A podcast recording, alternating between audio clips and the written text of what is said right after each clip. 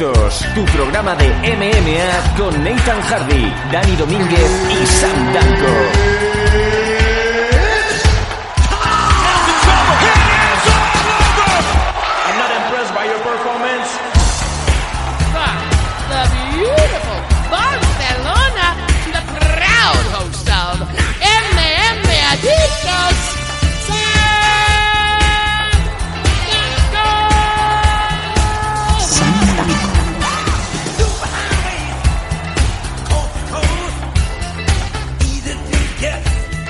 Embolica que fa fort, xiu xiu, riu riu, ja sóc aquí Catalunya. Com estem? Això és l'EMM Addictes, una nova edició, el número 185. És una veritat, és increïble poder parlar per fi en català i tinc aquí al meu costat, des del sud, des de Màlaga, en Nathan Duret, en Nathan Hardy. Com estem, Nathan?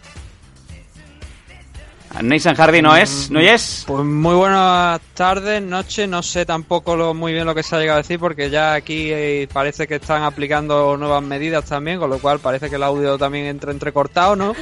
Así que no, no he podido escuchar muy bien lo que has dicho, supongo que una entrada pues eh, a la altura de las circunstancias, ¿no? De, de- de lo que estamos viviendo hoy día.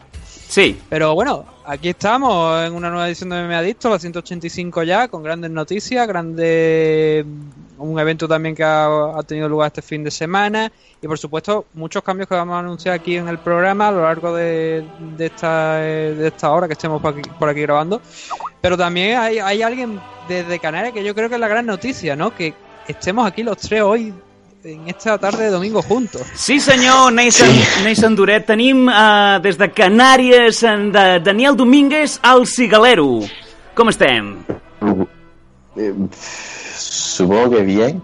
No, no estoy muy seguro de lo que acabas de decir, eh, más allá de que veo que estás tratando de meter el dedo en el ojo. Ah, pero que sepas que aquí estamos bastante distantes de esas revueltas y nos enteramos de más bien poco, ¿no? Y yo que no pongo las noticias ni por equivocación. ¿no? Bueno, es una pequeña broma, si se puede decir así. Hemos, hemos empezado, claro, es que eh, si no sois de, de Cataluña, pues no lo entendéis, ¿no? Fuimos independientes durante cinco horas. Eh, mi mujer y yo nos mirábamos como diciendo, joder, otra, otra nacionalidad más que echar aquí al bote. Esto va a ser como los puntos de carnet del coche, los vamos a tener que acabar vendiendo por Wallapop. Pero bueno, no sé yo muy bien cómo está la cosa ahora mismo. Eh, ha sido una pequeña broma, una pequeña licencia que nos hemos permitido en MM Adictos. Sé que hay mucha gente que está muy intensita con el tema. No vamos a tomar el tema Sí, de, de la. Oye, yo lo único Sí. que llevo bien es que si alguien se va a llevar una cuerada por esta broma, hace tú que ves ahí en Cataluña. Yo Ah. personalmente, salvo que se le ocurre mucho, mucho, a mí no me ocurre nada, ¿no? Bueno, pero sin embargo, Nathan, Nathan me, me lo ha tolerado, ¿no? Porque Nathan, obviamente, tantos años hablando con un catalán, al final se le ha pegado algo, ¿no? Nathan Duret, me gusta más que Nathan Hardy. Que por cierto, que por cierto, a partir de ahora Nathan es Nate, Nate. porque ante mi incapacidad de decir la Z, siempre le acabo diciendo Sam, ¿sabes? Me saboteo inconscientemente, supongo. Así que es Nate a partir de ahora, porque si no lo voy a llamar Sam todo el resto del programa. ¿no?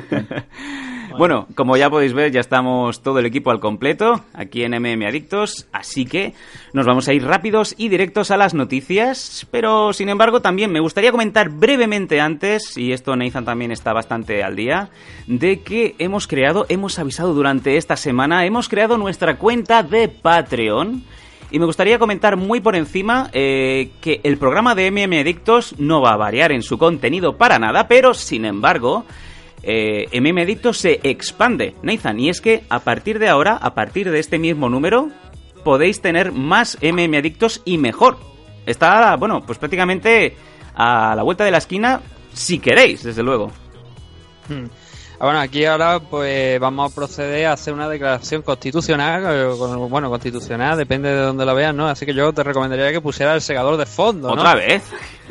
Ah, sí, no, no, no, ya, ya te digo, es que no lo he escuchado, porque aquí parece que nos ha llegado, ¿no? Las ¿Ves? 155 hostias y parece que no, no, no vamos a poder escuchar, no, no, yo por lo menos no lo he escuchado. Bueno, el caso, lo importante. Qué maravilloso, de- Nathan, de que cuando, que cuando eh, me he puesto a hablar en catalán y he lanzado al Saga 2, dices que no me escuchas. Ahí está, no ha habido diálogo, no hay diálogo.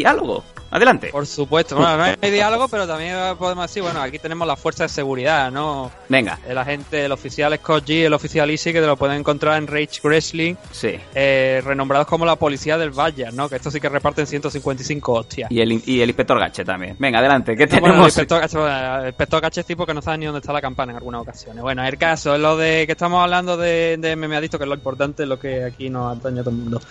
Eh, como tú bien has dicho, hemos decidido tomar una serie de medidas en función de lo que hemos estado viendo, no solamente por parte nuestra, sino también eh, conforme han ido pasando los años, hemos- ha habido, lógicamente, un aumento de, de todos los medios, un aumento de competencia, lo cual es maravilloso, siempre que sea una buena competencia, ¿no? Que sea, no sea que salga el niño Cani que desde su casa y diga, yo estoy con McGregor, el mejor luchador de la historia, y cosas así, ¿no? ¿Qué miedo da no. Nathan cuando cambia de Pero qué acento? barbaridad, qué barbaridad, que fo- este tío es que no, des- es que no desaprovecha una para meterse con Conor. Es- es- No, yo no, entiendo no, cómo cuidado, esta introducción. joder, Este, joder, su pura odio, su pura odio y... y- Semana. sí. Esta semana he leído ese tío, eh, es que que es de Conor loco. McGregor era el mejor luchador de la historia. Digo yo, joder, digo, macho. o sea, No escuches Por favor, cosas. es que- al final- Eso. Bueno, Entonces, ne- venga, eh, Nathan. Como digo, no, obviamente la competencia, la competencia buena es en condiciones, ¿no? Claro, ¿qué pasa? Que mm, hay gente que ha salido que, bueno, tienen una serie de, de inversión detrás, o bien tienen algunos padrinos que le permiten seguir creciendo. Y claro, nosotros también queremos seguir creciendo, y más con todo este tiempo eh, que llevamos aquí. Entonces, hemos pensado, y si la gente lo considera así adecuado, eh, obviamente no es para nada obligatorio, hemos abierto un Patreon. Hay que explicar lo que es un Patreon. Un Patreon es donde a través de una serie de recompensas, de donaciones, podéis acceder a contenido, bueno, alguna serie de recompensas, ¿no? En nuestro caso es bien contenido extra o bien algo que vamos a detallar ahora también, que, mm, que es para, para, para los sponsors en general, ¿no? Para bien, para anunciarse en el programa, para tener su logo en nuestra portada y cosas así. La win-win Entonces, ¿cómo- situation, Nathan. Sí, y como digo, hemos pensado en eso, porque llevamos demasiado tiempo en esto, Vaya. creemos que tenemos la experiencia suficiente y en algunas ocasiones más que incluso algunas personas y que hacemos mejor trabajo que algunas personas en el sentido de por lo menos lo hacemos con cierto rigor Hoy tanto. y No, no, y más- más que- noticias y, más que la experiencia las- también, el, con- el contenido de calidad, que es lo Sí. importante, el contenido Sí, que sí. la gente quiere, Sí. eso, eso es lo principal. Pero claro, pero creo que hay un detalle también muy importante porque hoy en día lo estamos viendo, ¿no? Por ejemplo, Donald Trump con las fake news, ¿no? Que dice que tanto que la CNN es fake news. Y últimamente también se ven algunas que otras noticias falsas por ahí o bien que no están corroboradas por parte de las dos de los dos bandos, por ejemplo, de una noticia o de una polémica que haya y al final pues joder, eh, claro, cuando ves que estas personas a lo mejor están escribiendo en medios importantes o están haciendo o están cobrando un dinero por algunas cosas, por dentro dices, coño, lo estamos haciendo bien, ¿por qué no podemos optar también a, esa, a, esa, a, a algo similar y poder ayudarnos a seguir creciendo? Y por eso, no- y, por, y para vosotros principalmente, hemos creado el Patreon, Correcto. donde, como digo, vamos a tener tres categorías, tres posibles donaciones, donde a través de un dólar es simplemente para la gente pues que quiera aportar algo porque se sienta agradecida o valore la función que hemos hecho durante todos estos años, o simplemente porque le entretenga, porque le dé rabia, ¿no? Que también hay gente muy extraña. Luego tenemos un segundo nivel de 5 dólares. Fijaos bien que estamos hablando de dólares, que no estamos ni siquiera hablando de euros, que serían más de 5 dólares. Ni en, de- ni en Puigdemones, o sea que yo ahora podía cobrar en Puigdemons. En Oriol Junqueras, ¿no? Con la moneda de 5 duros, con los 5 duros en una parte de, de uno de los shows. Nathan, venga, tira. Eh, joder, está por ahí en internet, que lo busque la gente. Entonces, la de 5 dólares lo que queremos es mm, hacer eh, contenido exclusivo, contenido extra para todos los oyentes, eh, bien en formato de previas de próximos eventos, algo más extendida, no cinco minutillos cutres, ¿no? Que a lo mejor podríamos hacer aquí en el programa, sino más extendida. Hablar de eventos en concretos que a lo mejor no son tan conocidos, tan, main, tan mainstream, por decirlo de alguna manera.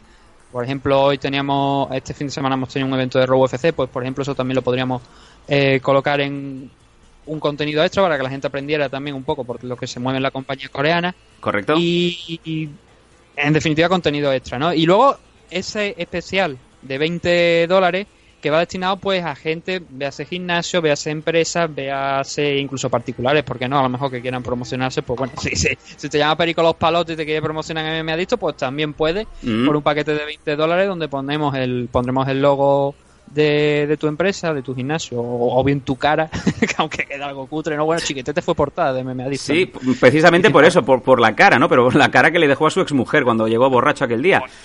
Y después yo te soy el que pone, el que dice determinadas cosas aquí en el programa. Cierto. Eh, y entonces eso, ¿no? Por 20 dólares podéis poner el logo del programa y también, por supuesto, tendréis una cuña y se os anunciará en todos los, los programas de, de MM Adicto. El digo- resumen, el resumen que ha hecho Nathan, bueno, lo voy, a, lo voy a sintetizar, son tres cuotas, prácticamente tú puedes elegir cuál es la que quieres, porque eh, vamos a decir las cosas claras, si no queréis aportar nada, no hay ningún problema, porque MM Adictos, como siempre, está en su formato semanal o como mucho mm, dos programas por, por mes.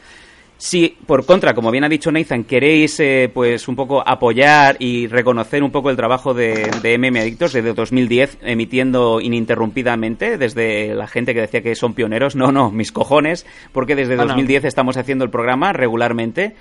Eh, simplemente eh, aportando la cuota básica, que es un dólar al mes, tenéis el mismo programa, además, os lo vamos a enviar en calidad audio, eh, audio de estudio. Si sabéis, normalmente si podéis escuchar el programa desde iVoox, sabéis que suena un poco regular, porque baja mucho el ratio para que pueda caber ¿no? el programa, pero si por ejemplo pagáis ese dólar, tendréis en vuestra cuenta de correo ah, en tiempo real el audio en calidad de estudio. Y nos vamos al siguiente nivel, que es el de 5 dólares. Aquí es donde mm, entra el, grosso de lo que queremos hacer en Patreon, que es, aparte del programa semanal, vamos a hacer varias previas, vamos a hacer audios durante la semana, audios, vídeos, etcétera, cosas extra que se vayan a ir generando, haciendo, pues como bien ha comentado Nathan, eh, análisis previos de, de eventos, monográficos de otras empresas que siempre hemos querido lanzar durante años eh, nuestro nuestro Ítaca, ¿no? Era poder hacer, por ejemplo, algún especial sobre Pride, sobre Dream, eh, empresas eh, como Road FC, empresas americanas, empresas de España también. Pues con esos 5 dólares que, que serían mensuales tendríais un mínimo de un par o tres, debería, dependiendo también del trabajo que haya estos días en, en MMX, de, de programas que tendríais en vuestro en vuestro archivo. Y luego está el de 20 dólares, que es el pack especial para sponsors, en donde, pues, eh, por esa cantidad mensual, eh, durante todos los MMAditos que lanzáramos, durante todos los números, queremos decir, pues eh, saldría vuestra marca y miraríamos también de darle la visibilidad que merece. Me parece, Nathan, que son precios muy razonables y muy básicos. Yo Sí. sé que hay gente que No, hace unos todo- Patreons y muy, muy todo complicados. Quería recordar que esto Sí. más bien es el espíritu de dar contenido extra para los oyentes. Desde luego. Que MM Adicto seguirá de la misma forma que ha seguido aquí para atrás, Exacto. sacando el programa semanal, de la misma consistencia, con noticias y, y, bueno, todo el buen material que siempre traemos. Y esto es simplemente el que quiera un plus. Ujú. Me parece Y, hay fantástico. que decir- sí. sí, y, y aparte de, bueno, se nos ha olvidado también decir que lo, mm, lo estuve mirando y creo que lo incluí, que era, eh, además de, o sea, todos los niveles de, de recompensa, tiene también acceso a nuestro servidor privado de Discord, que es una aplicación que funciona a lo mejor como, ¿cómo podría explicarlo? Como WhatsApp o como Skype, Correcto. pero eh, es una aplicación que, o sea, está integrado en Patreon, así que ya, mm, como estaba integrado, pues lo incluí tal y cual, y ahí tenéis directamente contacto con nosotros, que tenemos las cuentas ahí creadas, o sea, que podéis hablar directamente con nosotros a través de, de, de la cuenta de Discord. Que si os vais a suscribir, os recomiendo que antes también os creéis la cuenta, porque eso es algo que tengo que mirar, o sea, cuando se suscribe a la primera persona, de cómo si, si todo funciona en orden. Ujú. Si no, pues ya os pone en contacto conmigo. Y lo segundo, que es lo importante, creo también, que qué vamos a hacer con lo que recolectemos de ahí. Importante decirlo. eh, mm, Dani no se va a pagar unas tetas. Yo, desde luego, no me voy a comprar el, el Arosa. Y Nathan, desde luego, pues no va, no va a salir de Málaga, ¿no? Esa ciudad que tanto añora. ¿Qué va a ser, qué va a ser de, qué va a ser de MM Adictos, Nathan, con el dinero que podamos eh, recolectar? Básicamente invertirlo nuevamente en el programa. Bien, mediante mm, programas mm, especiales en iVoox, o sea, en, el sentido de, pues, cuando me refiero a programas especiales, quiero decir esa, esos niveles premium que tiene el propio iVoox para seguir promocionando el programa. Y también en, a lo mejor en algunas otras redes sociales o, o en algunos puntos más que veamos que puede ser interesante el publicitarnos, pero de nuevo lo digo, todo en, todo lo que va a entrar va a salir en, eh, a, a publicitar MM Adicto. Retroalimentación, Eh, pura y dura. Vamos a Sí, invertir el dinero claro, en el lo que programa. queremos, ¿no? Que, mm, que esto siga creciendo, que sigamos teniendo oportunidad de ofrecer más contenido, porque es lo que siempre he dicho. Y bueno, esta semana escribí un artículo sobre ello, ¿no? Sobre también la, la prensa de las MMA nacionales, que se puede leer, que lo podéis encontrar en la página de Facebook, Ujú. que, donde decía eso, que eh, nosotros no somos profesionales, ninguno de los tres que está sentado aquí, Bueno. estamos sentados aquí. Estos dos, eh, Dani y Sam, sí que es verdad que comentan cada X tiempos en AFL, pero tampoco se podría considerar como profesionales, por decirlo de alguna manera, porque no viven de esto. Entonces, eh, Bueno, pues vamos a puntualizar, más que profesionales, a tiempo completo, ¿no? Es decir, Sí. tenemos unos trabajos secundarios aparte del que hacemos, ¿no? Desde luego. Profesionales, yo creo que a este punto ya somos los tres, y bueno, en concreto Sani y yo, pues como comentaristas oficiales de AFL y ahora de, de la próxima, pues está claro, pero sí que es cierto que no es el trabajo principal, ¿no? Y tenemos que sacar tiempo después de hacer nuestros trabajos propios. Amén. y es, es ahí donde va, donde va la- el tema, ¿no? Que, claro, sacamos tiempo, pero si ese tiempo al final no lo vemos con, como, con una recompensa o algo que nos lleve a seguir invirtiendo tiempo aquí, pues claro, no podemos seguir demasiado ni, ni haciendo programas de tres horas, no como hicimos de la semana pasada. Entonces, eso, ¿no? Cada centavo, cada dólar que se recoja, pues también te, te, te sientes en eso, ¿no? También tener ahí ese, esa, mm, ese detalle ahí para decir, tengo que seguir haciendo esto, tengo que seguir por la gente más que nada. Y mm, tampoco sé muy bien cómo explicarlo, pero espero que se entienda el mensaje que quiero dar. O sea, que esto no es dinero para nosotros, que esto es dinero para el programa, básicamente. No estamos reclamando, ¿sabes? Estamos reclamando dinero pues para poder seguir moviendo esto, que es lo que nos interesa a fin de cuentas. Sobre todo eso, eh, poder subir aún más de nivel, ya para resumir, subir aún más de nivel el MM Adictos, ya es la octava temporada la que estamos ah, afrontando, el equipo de Dani Domínguez, Nathan Hardy y el que le suscribe. Y es eso, poder eh, dar a nuestros MM Adictos mejor contenido, más contenido, estar más presentes y poner a, a MM Adictos donde se merece, ¿no? En, en no solamente los libros de historia, sino seguir adelante y un poco ese reconocimiento que también nuestros oyentes más fieles me imagino que quieren dar, ¿no? Así pues, queda dicho, si tenéis alguna duda durante, durante la emisión del programa o durante la semana y veis que no os acaba de quedar claro, tenéis eh, las eh, vías abiertas de MM Adictos, tanto en Facebook como en Twitter, como en mmadictos.gmail.com. Os eh, daremos muy gustosamente toda la información que necesitéis para que podáis ser Patreons de MM Adictos. Así pues, ahora sí, ya nos vamos a las noticias en este MM Adictos 185. Yo nunca tuve paciencia, yo lo hago mientras lo piensa. 100 kilos, partimos la pesa. Y si no es de money, pues no interesa. Por aquí no cogemos esa. Tengo dinero en la ola, tengo dinero en la ola. Noticias, noticias, Is there something wrong with your ear?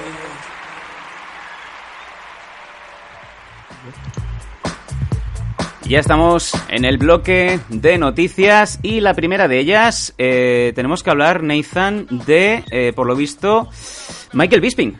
Michael Bisping, Sí. a, a varios días, a muy pocos días ya de, de su enfrentamiento UFC 216 contra George St. Pierre, que ha sido noticia, pero precisamente no por, por el combate en sí, ¿no? ¿Qué ha tenido? ¿Qué ha pasado? Mm, Sí, me me ha desconcentrado un poco la entrada en el bloque de noticias porque me parecía estar oyendo un chihuahua, ¿no? Lo que, lo que nos- bueno, un chihuahua un caniche, ¿no? Lo que nos llevaría... si- si es un chihuahua, ya hemos hablado de esto, son los del piso de arriba. Ya Por está. eso digo, bueno, Eh, me, ya está me la- parece, la leyenda, ¿no? me parece maravilloso que Sí, cuando, cuando Dani empieza a grabar, eh, en el piso de arriba le empiezan a folgar, ¿no?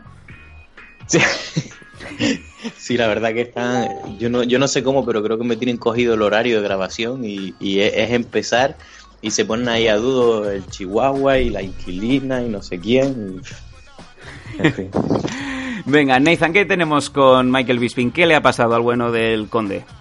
El martes, TMZ, quien si no, da, publica esta noticia y estamos hablando de una denuncia a- hacia Michael Bisping por coger a una persona de- del cuello, concretamente a un chaval de 19 años llamado Antonio George Gakopoulos, ¿Sí? con los apellidos de, de Grecia. George Michael. Y don- sí, y le han metido un pues, pues, el completo, ¿no? Una el- unos cargos por asalto y por también eh, abuso, ¿no? De, por- de, de- de la fuerza, aunque no es policía, pero bueno. Pero qué, O sea, qué- refiriendo a- facilidad, al uso de la fuerza de, de Michael Bisping. qué facilidad tiene, Dani, la policía americana por meterte 400 cargos, ¿no?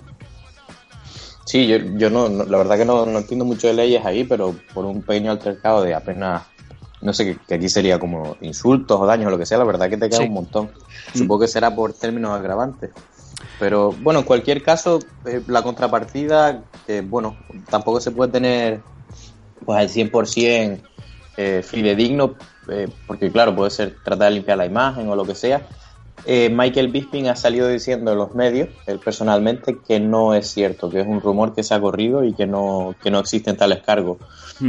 Por ningún lado se ha yo te- publicado te- te voy a esa decir una cosa. Te voy a decir una cosa, no existen tales cargos, pero yo aquí la demanda la tenemos por delante. Sí, tenemos aquí ¿Ah, sí? el fax, tenemos el burofax. Que, que también te voy a decir que es la, de- es la demanda del, del abogado de, de este chico de 19 años, que hemos hablado ¿no? del tema, pero no, no, hemos- no nos hemos metido dentro. Entonces yo creo que es bueno que primeramente hablemos de lo que pasó Sí. antes de, de hablar de los temas de los cargos y tal y cual. Sí, que por cierto, Nathan, por cierto, son 13 páginas de, de demanda, que yo he visto libros de MMA con menos páginas que están por internet. Sí, bueno, y además de manera gratuita. Venga, tira. Ah, según su abogado, que ojo al nombre, se llama Gabriel T. Gabriel. ¿Cómo? Ga- Gabriel, Gabriel. Gabriel, como Kelly, Kelly. Sí, Kevin Kevin, ¿no? Eh, pues Gabriel T. Gabriel, que es el abogado de, de Antonio George Gacopoulos, como tengo que decir el apellido cada vez, me voy a coger aquí una, una baja permanente. Pues según lo que según lo que comenta es que eh, estaban en, en este gimnasio, en el 24 Hour Fitness, no específico de California, y estaban entrenando a este chico junto a un amigo, ¿no? Entonces de repente escucharon que alguien empezó a gritar, empezó a llamar a Antonio idiota, You Little Punk, no sabes quién soy, y lo típico, ¿no? ¿Lo llamó como que- CM Punk? ¿CM Punk es un insulto? No, You Little Punk. Ah, tú, ah, punk, perdón, eh, perdón. Pequeño capullo. Capullín. Eh, sí, eh, y lo siguiente es que, que relatan en esta denuncia, en esta demanda es que Bisping agarró a su cliente del cuello durante dos o tres segundos impidiéndole eh, respirar hasta que un tercero apareció por allí e interrumpió a, a Bisping, incluso ya llegaron lo que son la policía y tal y cual y se montó pues la, la de Dios padre, Pero- ¿no? En- allí en el gimnasio. ¿Pero esto por qué fue? O sea, ¿Bisping le dio de repente un, un sidazo en la cabeza y dijo necesito pegarle a alguien o, o fue motivado por algo? Teóricamente, según lo que lo que dice la denuncia, es que la, el- la- el- las pesas que estaba utilizando Bisping, pues bueno, este chico las vio por allí abandonadas, se pensaba que no eran de nadie y las empezó a utilizar. ¿Qué me Y eso automáticamente pues motivó toda la reacción de- del, brita- del británico. ¿Me Hombre, estás si diciendo...? en un gimnasio de barrio eso es pelea, ¿eh? Lo que pasa- Sí, o sea, Da- Dani, tú que, tú que pisas mucho gimnasio, ¿tú has visto situaciones tensitas en donde alguien coge unas pesas o desmonta una barra con pesas y, y Sí, oyes el sí, grito? sí, ¿Sí? sí. Madre mía. Doy, doy fe, ese es un inicio súper clásico de una discusión en un gimnasio. O sea, que alguien le quite unas pesas a la barra es motivo de, de muerte en algún gimnasio.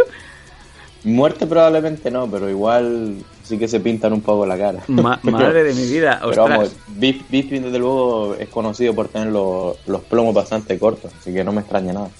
Hay una cosa de la denuncia que me llama mucho la atención, que bueno, tenemos el tema de, de ah, contra quien la presenta, ¿no? Porque también estamos viendo que aquí eh, se nombra USC directamente, se nombra USC, se nombra William Morris Endeavor, que es la WME, se nombra Zufa, y lo curioso aquí es que, se que no sé qué culpa tendría ni USC ni Zufa con Pero- respecto a un incidente que ocurre en un gimnasio con Michael Bisping. O sea, Pero el- en, la denuncia, en la denuncia se ha añadido también y supongo que porque perseguirán de alguna manera que a lo mejor USC se haga cargo también un poco de la actitud de Bisping y tome medidas en referencia a lo que ha hecho. Bueno, bueno, una- si no las también te digo una cosa, si no las toma el propio Dana White llamando pussy a la gente por, por, por redes sociales, eh, cuando hace dos semanas o tres semanas estábamos hablando de que a Fabricio Verdún por llamar maricón y cabrón a, a Tony Ferguson le cayó un puro importante. Si el jefe no respeta su norma, ¿cómo lo van a respetar los demás? hay una leyenda que dice que en Estados Unidos todas las demandas que impongas o que plantes delante de un juez eh, las ganas. O sea, y hemos visto denuncias que se han llevado millones por chorradas como eh, metí la mano dentro de la bolsa de, de pan rico, me comí un Doritos y me tragué el premio y ahora pues eh, cago, cago cartón. Y a lo mejor se han llevado 5 millones de dólares. Entonces, ¿es posible de que Dani eh, poniendo Michael Bisping, poniendo Ultimate Fighter, poniendo Zufa, poniendo Shan Sherk, eh, todo esto eh, es un es motivo para, para llevarse llevarse pasta? Porque obviamente Hombre, eh, yo, pienso, lo pagan. pi- yo pienso que, o sea, es difícil saber lo que ocurrió ahí y en este tipo de juicios, pues salvo que haya cámaras de seguridad, tendrán que ir en, en base a los indicios y es complicado, ¿no? Pero sí que sí que es cierto que no sería la primera vez que una persona trata de denunciar a una persona famosa simplemente por dinero, ¿no? Porque eh, en, en toda la, o sea, la legislación, cuando tú eres culpable de algo y se te obliga a pagar, normalmente pagas en proporción. Es decir, si es una persona con mucho dinero, se le pone una multa y si no tienes ni dónde caerte muerto y cinco hijos, pues pagas acorde a lo que tú ganas. Claro. Una denuncia contra Michael Bisping y si quieres meter hasta UFC detrás, eh, estamos hablando de bastante dinero.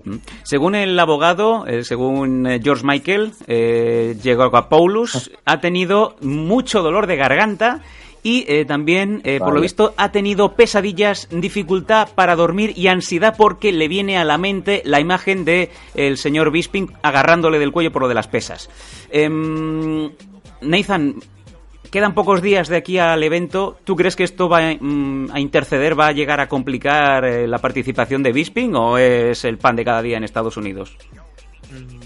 Lo último, sinceramente Sí. yo creo que esto no tiene nada que ver con la celebración de ese Michael Bisping contra George St. Pierre el 4 de noviembre, apenas una semana en UFC 217 y esto es un problema pues de Michael Bisping y que obviamente es- mm, no sé exactamente a dónde a lo mejor querrán llegar metiendo el tema de UFC, supongo que será como para ponerlo en- pa- para poner un poco más el un- algo más de gravedad en el tema porque claro, al ser un artista marcial, un luchador de MMA pues igual puede poner lo puede poner más problemas o si realmente están persiguiendo algo No, por esa no, parte no necesariamente. Yo, yo diría que no. El agravante siempre de que una persona tenga un cinturón negro en un arte marcial o de que sea profesional de algún tipo de competición que lo ponga en una situación de ventaja se aplica únicamente o en la mayor parte de las veces cuando han habido daño. Es decir, cuando tras una pelea eh, pues alguien ha hecho uso de sus conocimientos de forma abusiva.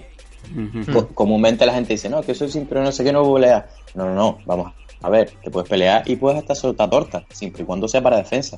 En el momento que neutralizas, ahí es donde tú tienes que parar. Si tú das tortas de más, es donde tienes que responder porque se considera en la mayoría de los países como arma blanca. Pero la gente se equivoca. Si tú tienes un cinturón negro o tienes lo que sea, por supuesto que te tienes que defender. Y si vienen tres, cuatro tíos, por supuesto que tienes que romper y tratar de evitar que te den una curada.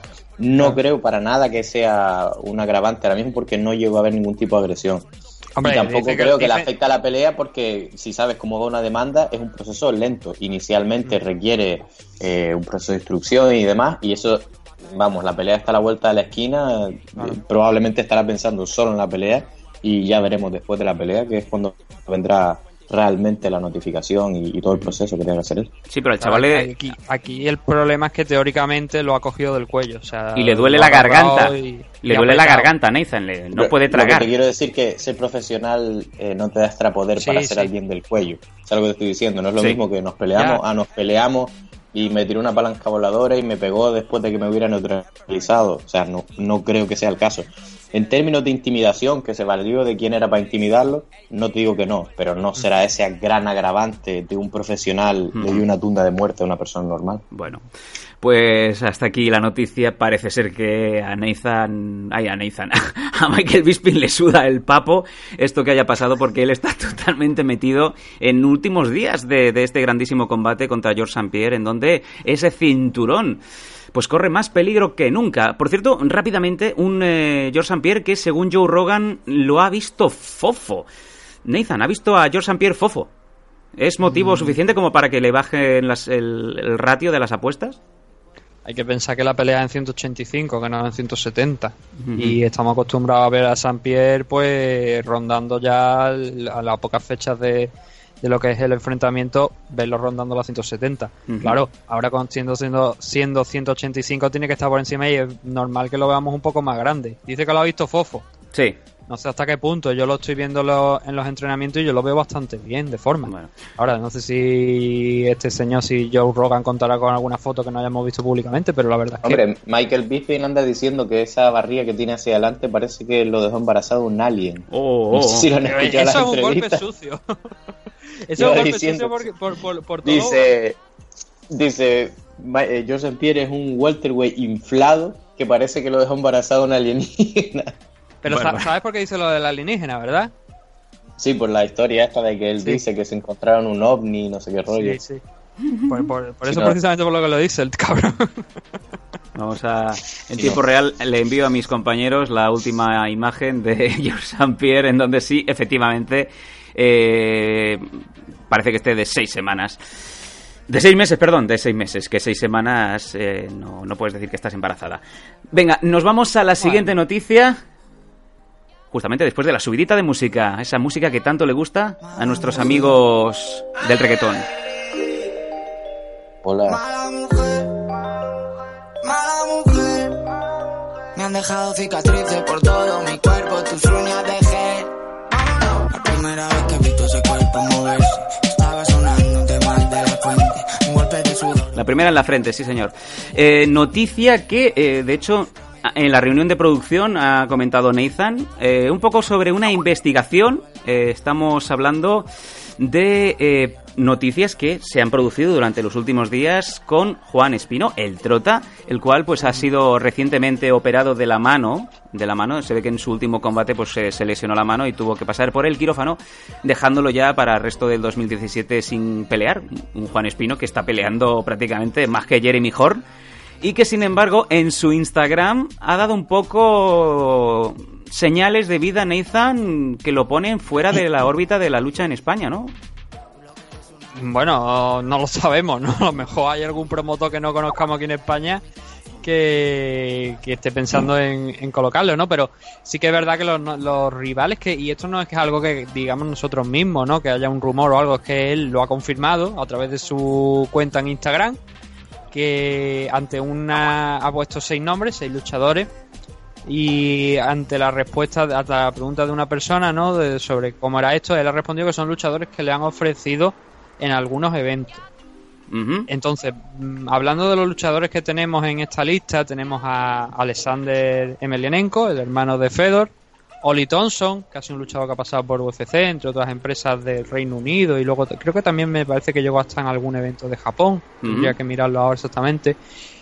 Jerónimo Mondragón, que estuvo a nada de debutar en UFC, pero tuvo problemas médicos y además bastante graves. Creo que está- estábamos hablando de hepatitis, me parece incluso Sí. y tuvieron que darle de baja, no llegó a debutar, pero recientemente en los últimos shows de Rising, eh, no sé si fue, ahora tengo, no tengo exactamente la fecha, creo que fue en los de principio de, en el principio de año, en el primero, el primero, los primeros cuatro o cinco meses, creo que estuvo ahí peleando contra además Amir, el, el, el iraní, el grandote, el- ese, ese- esa bestia que te la encuentras en cualquier momento y, y asusta. A Nathan le gusta mucho ese hombre.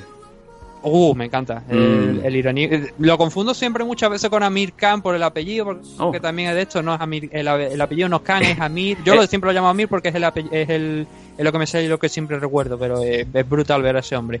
Entonces, como te digo, Jerónimo Mondragón es el tercer nombre. Tenemos a Satoshi Ishii, que lo hemos visto en Bellator y que también lo hemos visto muchas veces allí en Japón, porque obviamente es japonés. Un luchador apodado Rozalki, que es de la KS KSW. Y por último a Sergei Karitonov. Ojo, ¿eh? ¿Tenemos que explicar quién es Sergei Karitonov o...? Sí, yo quizás a la gente que lleva menos tiempo habría que explicar un poco. Sergei Kratonov, uno de los grandes de K1 y de MMA que peleó en Pride y en Japón y en muchísimos otros eventos.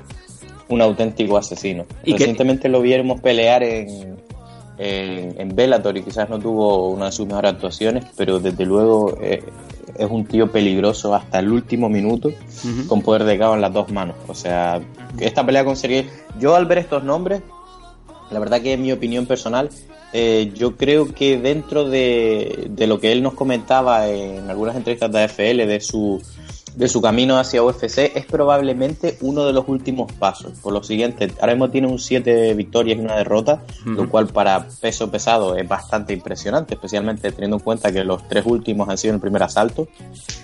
Y hay pocos eh, pesos pesados en UFC, pero sí que es cierto que él sabía que en algún punto esas últimas victorias tienen que ser legítimas, tienen que ser contra gente con nombre o gente legítimamente dura. Eh, Alexander Emelianenko obviamente no está en su mejor momento y probablemente Sergei Karitonov tampoco, pero son nombres y peleas muy muy duras que lo llevarían pues a donde quiere ir realmente UFC. Igual que Satoshi Ishii que si bien Vale. no tiene el mejor récord, está- estamos hablando de un olímpico reconocido y ya empieza a ser un nombre. No sería tan definitiva como Sergei, pero es un nombre. Él al final del día, cuando Sean Shelby mire eso, va a querer ver algunos nombres en las últimas peleas y estos son un inicio. Dani Satoshi si no es ningún nombre. ¿Qué dice? Te lo, te, te lo digo yo. ¿Qué- Bueno, Nathan, O sea, el Trota, el Trota tiene mucha más categoría y mucho más nivel que Satoshi Ishii. pero es, es un nombre. Yo- Eh, internacionalmente Hombre, eso de Satoshi es un nombre es verdad que tiene muchas peleas, pero luego todas las peleas importantes que ha tenido contra Mirko, contra Quinto, contra Kim Moe, dio una imagen bastante mala. Y además, Bueno. eh, desde aquel momento en el que, que tú bien lo recordarás, Sam, cuando en aquel evento de final de año de, de Inoki, de donde se enfrentaron Fedor Emelianenko contra contra Satoshi Ishii en el main event y el main event acabó unos segundos antes a punto de dar las campanadas. Eh, eh. o sea, es verdad que es un rival Sí, sí, sí. interesante, que sí que ha competido contra gente de mucho nivel, pero sí que cuando se ha enfrentado contra esa gente de mucho nivel, eh, se ha convertido en, en un meme con patas entre la Bueno, comunidad el de las Trota... MMA, no solamente de las Sí, pero MMA que- internacionales, pero sino que- especialmente la MMA asiática, los que conocemos Pero el territorio de Japón. más allá de- con más- Satoshi Ishii bastante, la verdad. Sí, más allá de su capacidad, es un nombre, que es lo que estamos diciendo Sam y yo. Es decir, Sí, señor. eh, para que te hagas la idea, si Sean Shelby está mirando el récord de Juanfra, no va a tener que hacer clic en Satoshi Easy para saber quién es. Mm. Es lo que estoy tratando de Dejó, decir, ¿sabes? dejó por el camino a Rodney Wallace, un 26-16, un ex Bellator también. Recientemente peleó en Combate Costas MMA eh, el pasado junio. Si Sí. es que el Trota ha peleado eh, cinco veces en medio año. Una barbaridad. Me río yo de Donald Cerrone. Claro, como, Sí, la como los combates que- le duran 5 segundos. Ah, No, pero el problema, el problema no es los combates en sí, sino es la preparación, que es realmente lo que quema a los luchadores, ¿sabes? Prepararte para un combate, aunque yo, peleando tan a menudo, la verdad que probablemente está haciendo hasta muy poquito sparring. Poco menos que el trabajo técnico, el cardio arriba y tal, porque el sparring lo hace peleando, por lo que se ve. Sí, prácticamente que no necesita. no, no. lo, que está- lo que estamos hablando, estamos hablando de los rivales, pero tampoco estamos eh, no- lo que sí que no estamos hablando del a dónde le podría llevar esta- estos combates, estos nombres. Bueno, suena. Yo he visto aquí en este en este potaje de seis fotos que nos ha puesto el Trota en Instagram. eh, aquí se ve mucho Velator. Se ve Bellator, se ve también Rising y se ve también en One Global, sobre todo en la parte de Caritono y, y Jerónimo Mondragón, que precisamente que se enfrentaron en, en el último combate allí en, en, en julio ya, pero se enfrentaron ambos. Así que eh, por ahí podrían ir los tiros, incluso a lo mejor por, el- por este luchador de la KSW, puede ser que a lo mejor... Lo que está claro es que lo vamos aquí en Europa. Yo, enti- O- yo o entiendo lo que están diciendo, que a no sé si quieren implicar o no que se está viendo mucho nombre de Bellator, por si a lo mejor está cambiando de orientación. Yo creo que es que simplemente Bellator M1 y Japón Sí. son las empresas grandes que tienen luchadores famosos que no tienen bajo contrato férreo con UFC. Obviamente no vas a escuchar nombre UFC porque están todos bajo contrato de que si pelean fuera les cae un rayo y pierden el, el hijo primogénito, No, o ¿sabes? es- Como UFC para los contratos. O eso que ya hay negociaciones, Dani, para, para irse a la empresa de Zufa. Bueno, ex Zufa, claro. Claro, eh, exacto, eh, exacto. Es decir, yo creo que siempre ha dejado claro, o, o es lo que parece, especialmente trabajando en América Top Team, con un montón de luchadores de UFC, como fuera Junior Dos Santos eh, o Héctor Lombard, amigos personales de él. Yo creo que su objetivo está claro. Es básicamente buscar nombres y los únicos que, entre comillas, prestan su talento, pues M1 y Bellator, ¿no? Que tienen quizás eh, una forma de ver el, el negocio más abierta, ¿no? Que se prestan luchadores entre, entre empresas y demás. Y por eso, por eso tú bien lo has sacado, ¿no? Del tema de prestar luchadores. Oli Johnson también es luchador de Bellator, pero muchos de los participantes de Bellator tienen un, bueno, tienen un acuerdo con Rising y también los, los hemos visto en alguna ocasión allí. Vanderlei Silva estaba firmando con, había firmado con, con Bellator. Lo estuvimos a punto de ver allí en, en Japón, al final no lo vimos por problemas que, que tuvo, ¿no? Pero sí que se ha visto ese trasvase, ¿no? De luchadores de un sitio a otro. Pero tenemos, como, de- como estamos diciendo, tenemos varios nombres de Bellator. Y es una buena señal. Tenemos de Bellator y principalmente de One Global. Entonces, lo importante es eso, que tenemos nombres importantes para el Trota. Eh, en este 2000, bueno, ya no, como bien ha dicho Sam, no será para 2017, sería para 2018. Pero son nombres importantes y ese resumen, creo, ¿no? La, la gran lectura que vamos a sacar de aquí, que ese salto a una compañía grande, que ya no tiene por qué ser UFC, como hemos dicho en muchas ocasiones, pues parece que está más cerca, sobre todo con una victoria ante alguno de estos seis.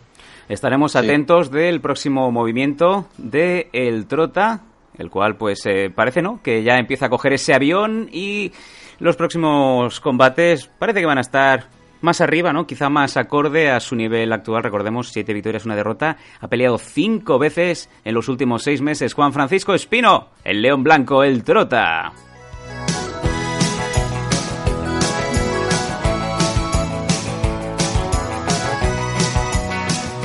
Nathan, comentabas M1 Global.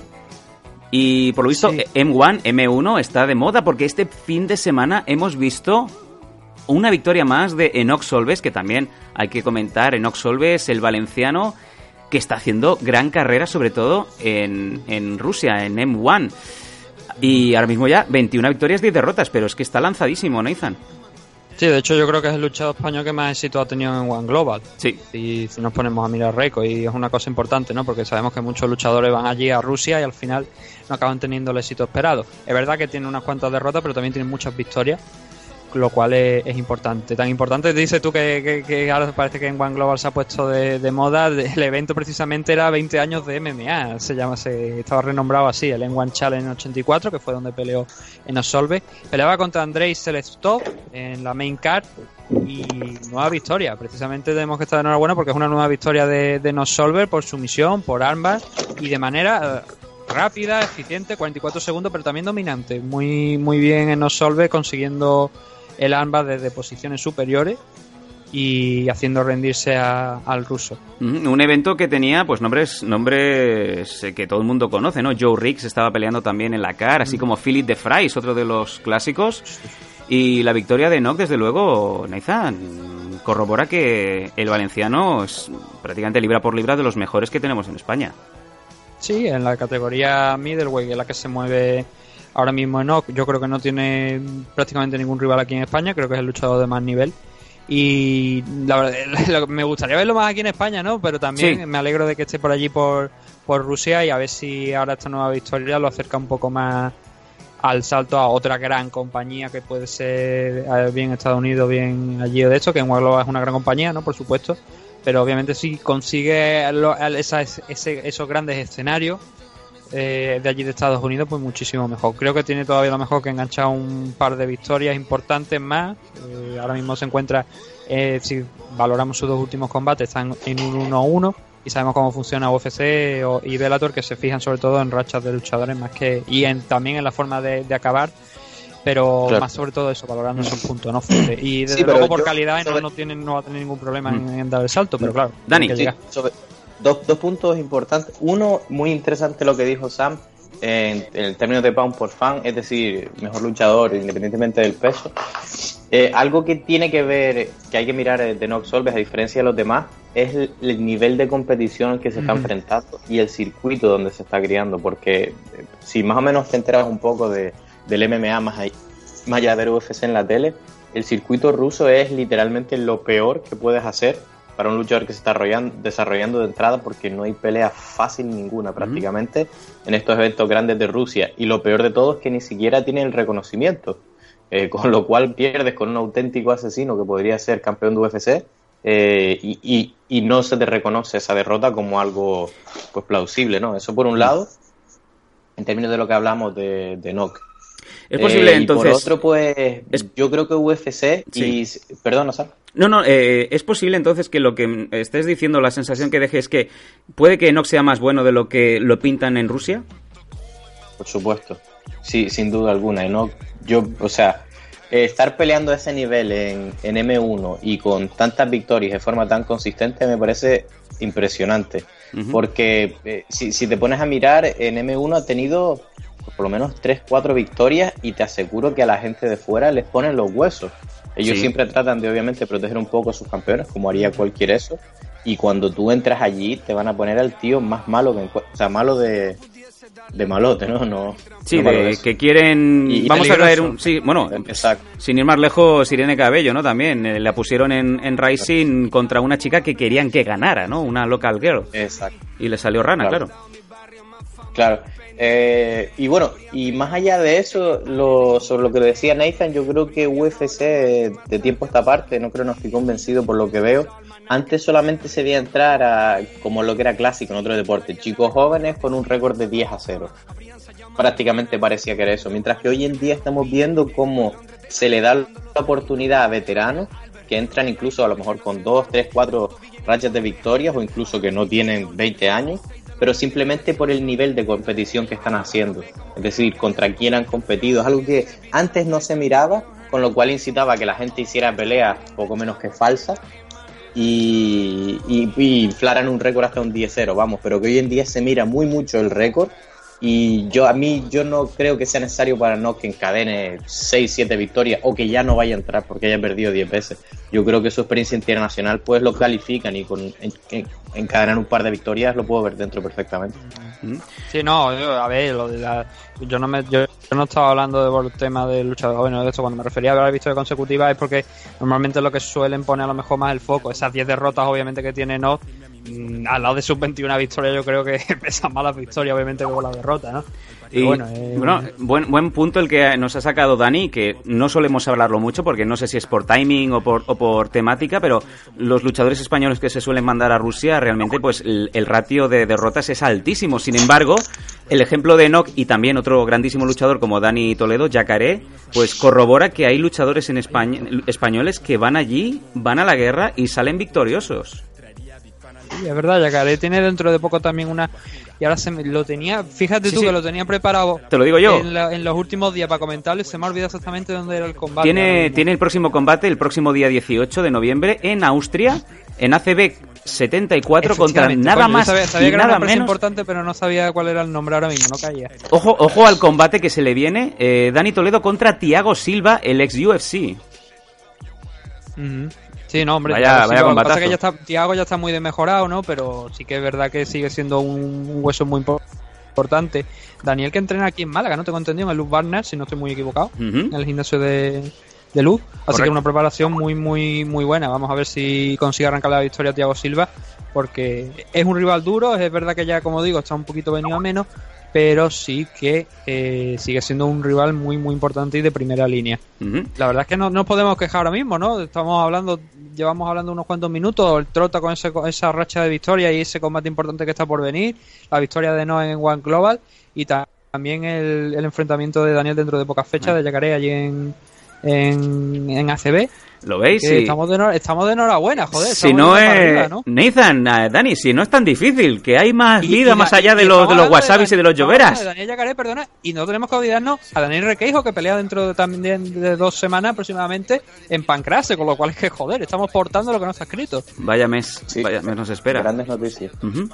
Venga, nos vamos a la última de las noticias, justamente antes de cerrar este bloque de noticias en el MM Adictos 185. Prestigias diciendo camello, por un camello con pijo teatrero. Nunca has seguido el juego, pero te has pasado de fresco. Ya tenemos los huevos negros. Por lo del paro te debo un meco. Jornadas de 24 horas, aún siendo menor de edad.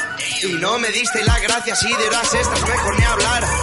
Otro te hubiera denunciado, toda la pasta te habría sacado. Mal rollo en las canciones de MM Adictos siempre. Qué sutiles que somos. más positivo que, que- que los, deport- que- que los atletas españoles. Joder. Y además es muy bueno porque en MM Adictos siempre cuando subimos musiquilla está la, la estrofa de... eh, te hubieras sacado hasta el último chavo, te habría denunciado, ¿no? Sí, Me sí, encanta. Como lo de, ¿Cómo era la, la canción que pusiste en el último programa para finalizar la, Eh, el programa? cocaína. Que hablaba de vender cocaína, ¿no? Yo tengo la cocaína. Vaya manera de cerrar esto. Cocaína para mi gente. No vamos a hablar de cocaína, pero sí de otro luchador que pone a la gente muy nerviosa, CM Punk. Según su... Verdad, ha dicho luchador.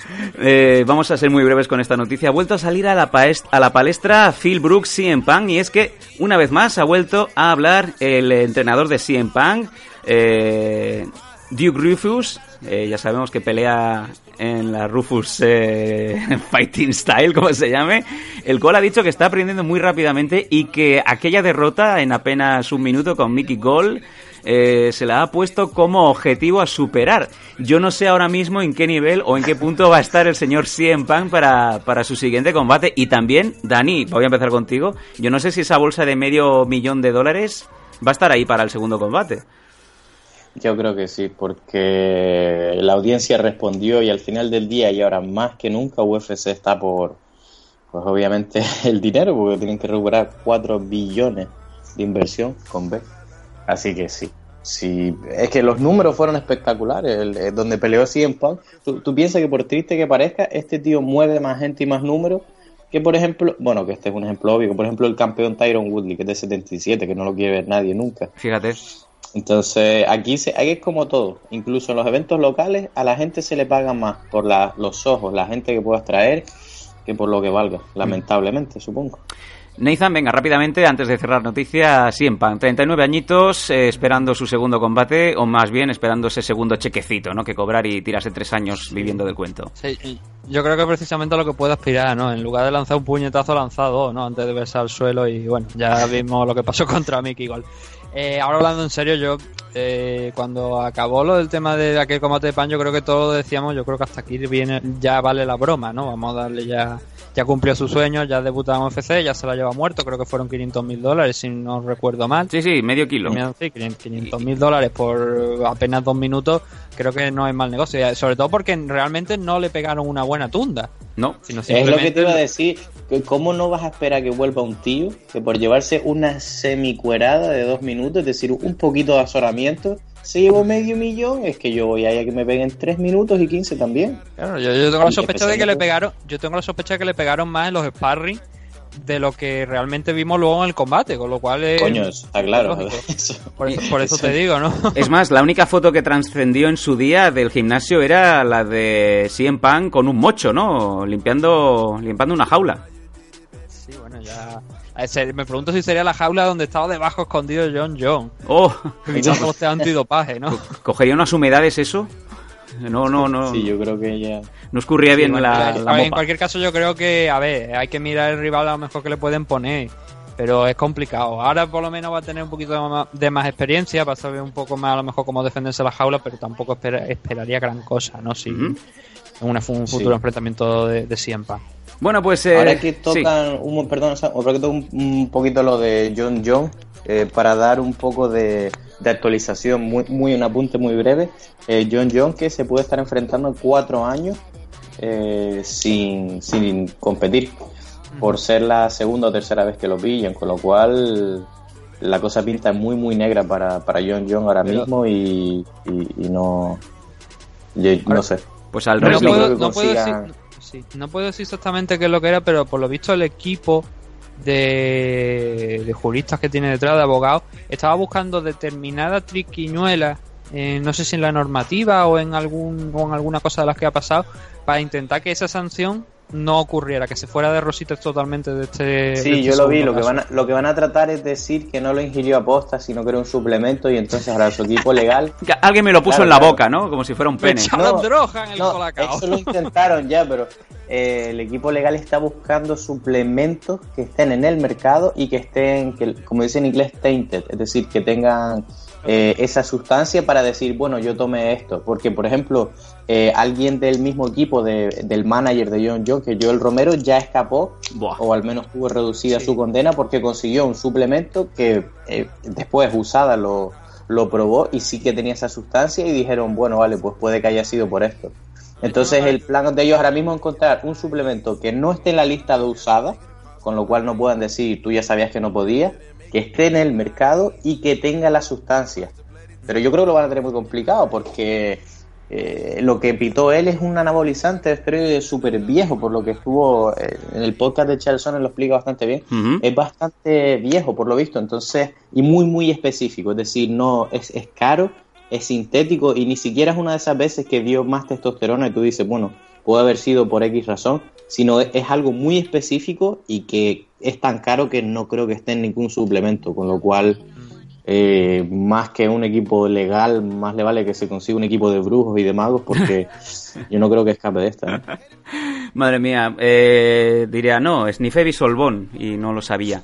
En fin, nos, Claro. nos vamos a, a ir ahora sí, cerramos la carpeta de noticias, queremos ser muy puntuales, sobre todo ahora que, que entramos en la nueva dinámica de el MM Adictos justo, raso y al pie. Y nos vamos a ir, como bien eh, manda la tradición, a esa breve publicidad y volvemos con el análisis del Fight Night de UFC de este pasado fin de semana en donde Derek Brunson se enfrentaba en el main event, en la estelar, a Lyoto Machida. Nos vemos ahora mismo aquí, en MM Adictos.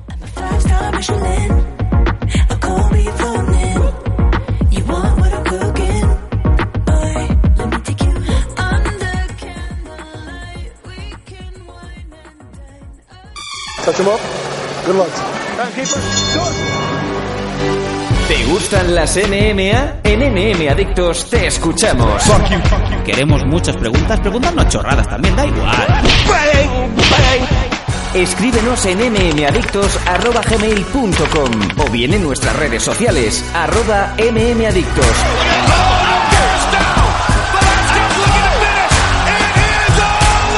MM Adictos, tu pregunta y nosotros sacaremos el Conor McGregor que llevas dentro.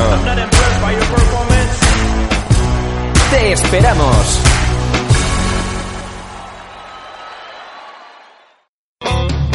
You are listening to Radio 4G USA. But they don't know what is what. They just strut. What the fuck. ya volvemos en MM Adictos.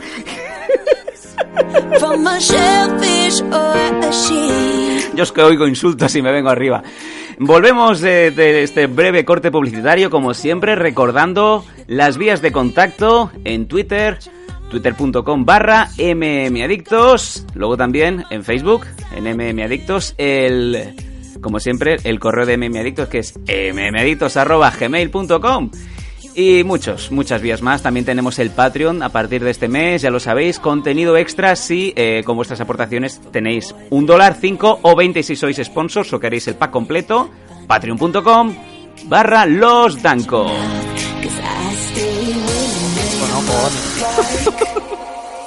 ¿Qué dice Nathan?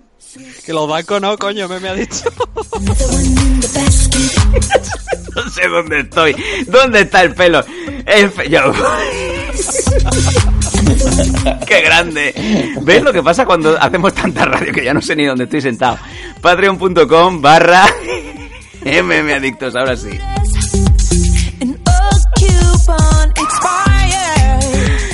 Como siempre también eh, damos las gracias y apoyamos desde aquí nuestro podcast hermano, nuestro amigo Nacho Serapio, Dragons Magazine. Ahí tenéis la revista en formato mensual, en formato papel, cada mes en vuestro kiosco más cercano. Acaba, acaba de mover la mesa para poner más cocaína. Ahora mismo. Swish, swish, swish. Another one in the basket. Tiro, tiro. Eh, Nacho Serapio, eh, me, me- me- no sé, no puedo, no puedo. Lo dicho, eh, Dragons Magazine, aparte también, la comunidad Dragons, os podéis suscribir. Y también tenemos eh, último fin de semana, Nathan, del Hall of Fame de MM Adictos. Últimos días para votar. Eh, ¿Quiénes para vosotros, quiénes son los tres nombres más ilustres de, de la historia de los MMA, de las MMA en España? Efectivamente.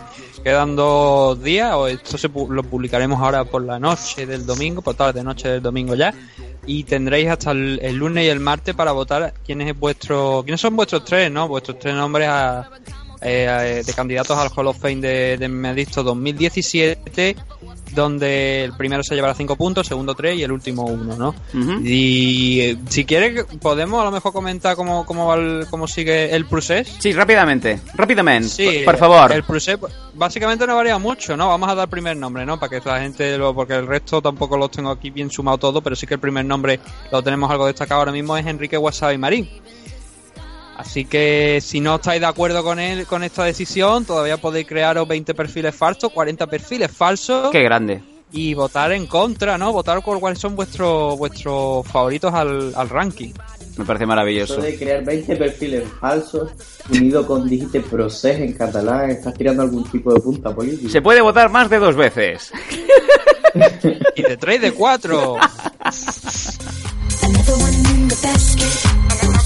Bueno, decir que eh, todos los que hayáis participado activamente en la votación del Hall of Fame entraréis en el sorteo que, por cierto, haremos en directo en el próximo eh, MM Adictos de seis meses de suscripción a la comunidad Dragons en donde tenéis cursillos, vídeos educativos, tenéis además la revista eh, en formato digital, creo que también Nacho os la manda en formato romántico, en formato papel.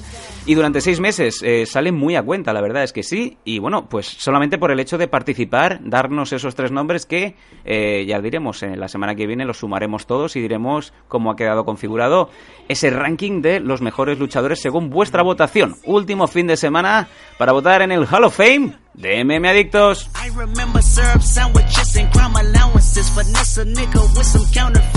Y ahora sí, ya nos vamos a la última parte del programa y es eh, hablar del análisis de este Fight Night que tuvimos el pasado fin de semana en el gimnasio de Ibuprofeno, Ibuprofeno de Sao Paulo, Brasil, en donde la estelar era Derek Bronson contra Lyoto Machida. Eh, Dani tiene todos los apuntes, tiene todo el análisis listísimo. Así que si os parece, yo voy a ir desde abajo, voy a ir leyendo y nuestro Dani Domínguez nos para donde lo crea oportuno. Vamos a empezar en O sea, la... me gustaría Sí. me gustaría mandarte una foto antes de eso, porque abriendo mi libreta de las notas de la pelea, ¿Qué te ha salido? A ver. ah, me he encontrado una nota que me gustaría que, A por favor, no la leas, pero me gustaría ver tu reacción. Miedo me da la última vez que Dani me mandó una foto que, por cierto, estaba grabando. Estaba haciendo la grabación de Meme Adictos y creo que me puso una de las mejores nalgas que he visto en mi vida. No sé qué tienen las Canarias, amigo. Eh, bueno, esperamos ansiosos esa fotografía. Y podéis, podéis esperar, podéis Bueno, esperar a ansioso porque yo voy a coger el móvil, ¿no? Que no lo tengo cerca. Vamos a Estoy viendo la imagen, vamos a ver. Esto en directo, MM Adictos. ¿Qué nota tiene aquí el amigo, querido Dani? Los dos sabemos que no soy el amor de tu vida, pero pase lo que... no, no tu reacción. Me parece maravilloso que entre las notas, entre las notas te salga un amor que se fue. Es como cuando levantan en el... ¿Sabes cuando la escena de cuando levantan a Simba, eh, ese mono, ese mono tití levanta a Simba delante de toda de toda la gente? O sea, tú eres, o sea, Dani Domínguez es el mono, levanta a la, a la parienta, pero en vez de dejarla arriba la tira hacia abajo.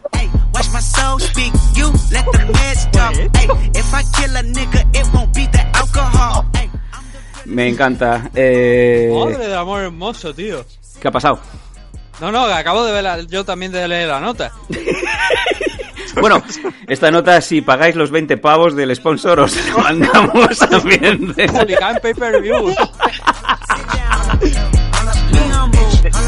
Sit down. Be humble. Me encanta, me encanta. O sea, y esto mientras suena gangsta rap de eh, Bitch, sit down, be humble. Me encanta. Sí, no, esta nota es lo más gaste. Yo par de cago meses. con ¿no? A, a costa de- de- del programa de hoy. Venga, en la preliminary car, eh, Dani, cuádrate. Heavyweight Division, Marcelo Golm ganando a Christian Colombo por Rear Naked Choke. No sé si has visto también las preliminaries. Yo sigo subiendo. Flyweight Division. No- Sí, No conseguí recogerla yo. sigamos. Daverson Figueiredo en la Flyweight ganando a Jared Brooks por Split Decision 27-30, 29-28 y 29-28. En la preliminary ya de Fox Sports tenemos en la Welter Eliseu Saleski dos Santos ganando a Max Griffin por decisión unánime 29-28, 29-27 y 29-28. Sí, esta fue una buena pelea, a pesar de que eh, fuera decisión, que parece que a la gente siempre le gusta ver que se materializa ese final. Un par de detalles técnicos aquí, como nos tienen muy mal acostumbrados la división de peso mosca, la verdad, porque hacen cosas increíbles. Eh, de entrada, es la primera vez que veo eh, una doble rodilla voladora, así que para aquellos amantes de la rodilla voladora, si ven este combate verán lo que ocurre cuando, cuando dos tiran una rodilla voladora. Y además, eh, por parte de Max Griffin, que era quien tenía en su mejor interés mantener de pie la pelea, eh, se dio también un buen timing a la hora de tirar eh, esas poleas que tenía. Incluso hizo algo bastante poco usual, que es eh, en el sprawl, en la defensa del, del takedown, de la proyección, pues hizo, es decir, una especie de sprawl raro, pero a la siguiente que entró, la defensa que hizo fue muy diferente. Fue algo similar de Muay Thai, en la cual estira el brazo, bloqueando la cara y su avance, y tirando una rodilla sin apenas avanzar. Eh. Con lo cual, frenas el avance y les pones el costado. Muy, muy técnico por parte de estos dos. Y desde luego, si no han visto esta pelea, la- el primer asalto yo creo que es de las es decir, de las tundas más grandes que he visto que alguien se ha llevado sin que haya acabado el round. No sé si, si tuviera oportunidad de verlo, pero eh, nivel, no sé, Frankie Edgar contra contra Gray Maynard, creo que fue la pelea. Guau, o sea, vaya- se llevó una tunda Max Griffith. O sea, yo no sé ni cómo seguía caminando de pie. La verdad que es impresionante este primer round. Grandísimo ejemplo que, que encomienda a todos los semi-meditos a que vean ese combate sí o sí. De hecho, se llevó el Fight of the Night, eh, Dani. No, no, debería, porque en un momento me pareció que a Max, que deberían llamarlo el inmortal, como que se le fue la vida un poco y resucitó o algo, porque En ningún momento hincó una rodilla ni nada. Uf, una locura. Wow. Venga, seguimos subiendo en la Lightweight Division. Jared Gordon ganando a Hackran Díaz, también por decisión unánime, 29-26, 29-27 y 30-26, que denota, Dani, eh, victoria aplastante de Jared.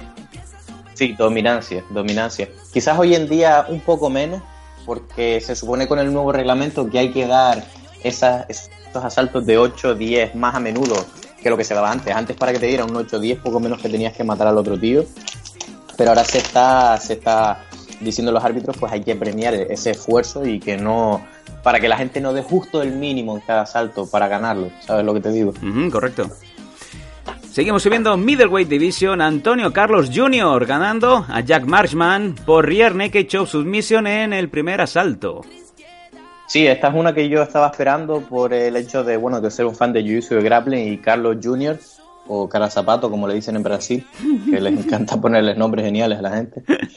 P de pano. Eh, eso, un campeón del mundo, múltiples... Perdona, Sam. No, he dicho P de pano, porque me ha venido ahora mismo esos motes que, como bien Ah, dice Dani, sí. son la- el pan de cada día en Brasil. No, y me encanta porque cuando los están presentando tienen tres nombres, cinco apellidos del super no sé qué, y después le llaman cara zapato. Con lo cual es un poco Enorme. los padres currándose el nombre para que después nada, le llamen cara zapato al infeliz. Pues nada, eh, Carlos Jr., eh, para aquellos que no lo sepan, múltiples veces, o sea, varias veces campeón del mundo de Jiu-Jitsu.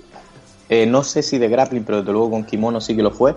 Y cada vez que se ve a uno de estos superclases y especialistas, pues, pues bueno, es interesante ver de qué forma afrontan la pelea, ¿no? Si, si van a utilizar sus habilidades concretas como principal, eh, como fuera el caso de la segunda época de Maya, que veremos más adelante en esta eso, o si van a tratar de hacerlo todo. En este caso, Carlos, pues optó por no enseñar sus casas rápido, empezó con un poquito de golpeo, pero una vez lo llevó al suelo, fue su mundo prácticamente, no se puso nervioso como algunos especialistas que quieren acabar pronto, tuvo la media guardia, mantuvo posición, montó cuando pudo, y este Mataleón no es, no es ni siquiera que le haya hecho un setup espectacular, sino básicamente lo hizo estilo MMA, golpeó, golpeó, buscó el hueco, montó y cuando le entró el pánico a, a Marshman, pues trató de levantarse como haría cualquier luchador y, y ahí es donde le pilló el. Ujú. Seguimos subiendo en la preliminary. El luchador con nombre de jugador del Levante, Vicente Luque, ganando a Nico Price por Darth Choke. Ojo esta submisión en el segundo asalto, Dani. Sí, me encanta Vicente Luque. Eh, la verdad que es un luchador que llevo un tiempo viendo. Me parece recordar que es de algún, eh, algún Ultimate Fighter también. es un luchador que siempre viene a dar espectáculo, eh, está buscando acabar la pelea. Y además hizo un detalle técnico muy, muy importante, o sea, muy, muy elegante para una estrangulación que a mí me encanta y que cada vez está más de moda, que la pondría Tony Ferguson y algunos otros luchadores, que es el Bravo. También le dicen Dars. Y es básicamente parecido al triángulo, en el cual para estrangular tienes que cerrar tus brazos en forma de triángulo, cogiendo brazo y cabeza, pero en este caso se hace desde la posición frontal, ¿no? Y lo especial que tuvo esta sumisión de Vicente fue que lo hizo de pie, es decir, la cerró en el suelo, se levantó, la volvió a cerrar de pie y la tiró desde prácticamente de pie, es decir, tuvo que tirarse él hacia detrás y, y hacer el. M- Muy, muy bonita sumisión, elegante y gran victoria para Luke. Brutal. Nos vamos a la main card.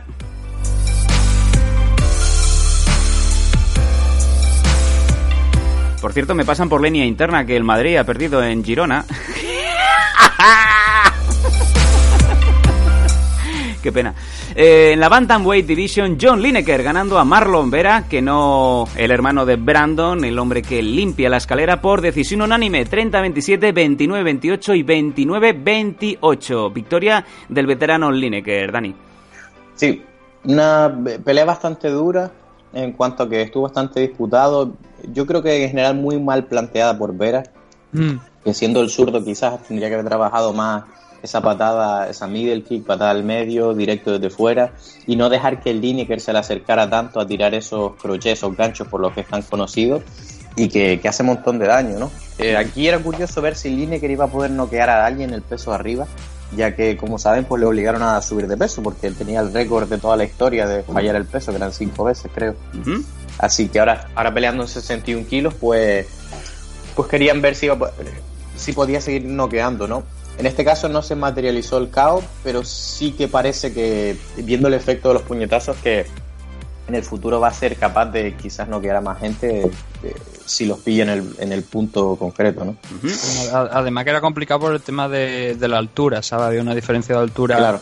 Relevante y claro, era, tenía que entrar por la distancia, el alcance de Marlon Vera era mayor, tenía que entrar y era complicado, la verdad.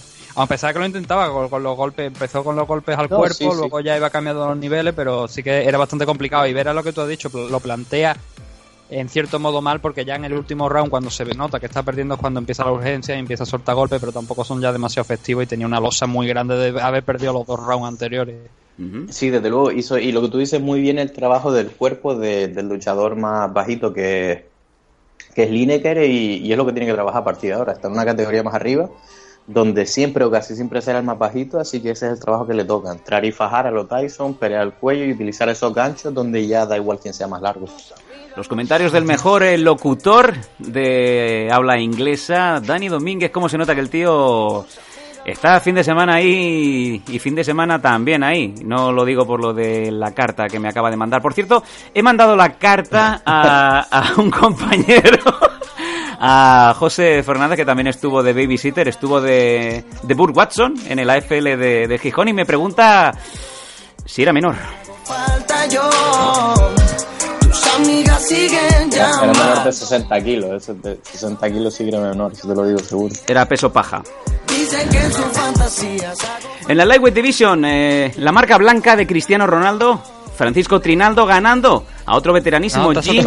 uno, ¿eh? Santos, Sí, perdón, perdón, es que me, me lío, me lío, perdón. En la middleweight, Thiago Santos ganando a Jack Hermanson por TKO puñetazos en el primer asalto, Dani.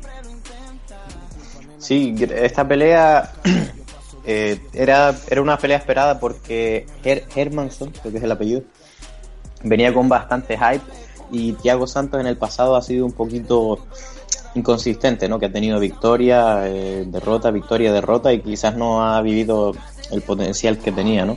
Pero bueno, aquí se ha impuesto brutalmente en el primer asalto con un combo que, desde luego, si les gustó la pelea Víctor Belfort contra Vanderlei, en la cual Víctor persigue a Vanderlei dándole tortas de un lado a otro en la jaula, muy, muy, muy similar. Eh, y Hermanson no, no tuvo respuesta para el golpeo de, de Thiago Santos, ¿no?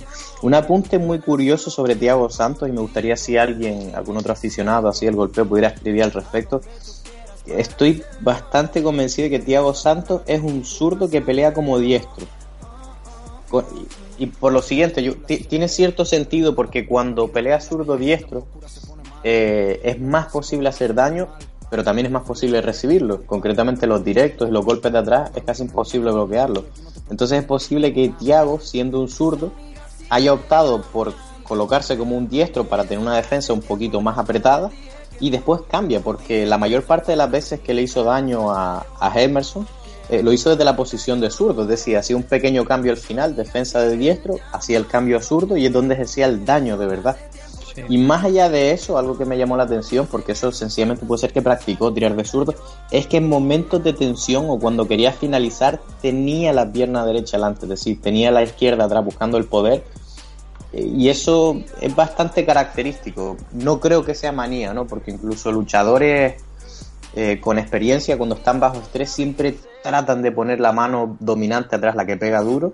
Y yo creo que Thiago Santos es uno de estos luchadores que tiene una estrategia que poca gente se ha dado cuenta hasta ahora. Para la gente estamos hablando de la victoria de Thiago Santos, no estamos hablando del motivo de la carta que recibió Daniel Domínguez, lo de saber poner la mano y, y parar desde atrás. Eh, sigue- siguiente combate, Francisco Trinaldo ganando a Jim Miller, ahora sí, el veteranísimo por decisión unánime 29-28 los tres jueces. Tercer... eh, bueno, Francisco Trinaldo que sigue con esa victoria tras victoria, Dani. Sí, gran victoria para Trinaldo a sus 38-39 años de edad, que sigue amasando grandes victorias. La verdad que es impresionante y sobre todo ganarle a, a un gran veterano como, como Jim Miller, la verdad. Eh, yo personalmente esta, quizás no tengo tanto para destacar así en términos de innovación porque fue una pelea bastante clásica, ¿no? Golpeo clásico, wrestling clásico, trabajo de suelo, pero que sí que fue una pelea dura y no cuestiono, ¿no? Pero no sé, yo eh, siempre me queda un poquito la duda si, si Jim Miller está bien bien o sigue mal, porque que- si son fan de él, pues sabrán que tienen la enfermedad de Lyman esta. Sí, correcto. Lymer, ¿no?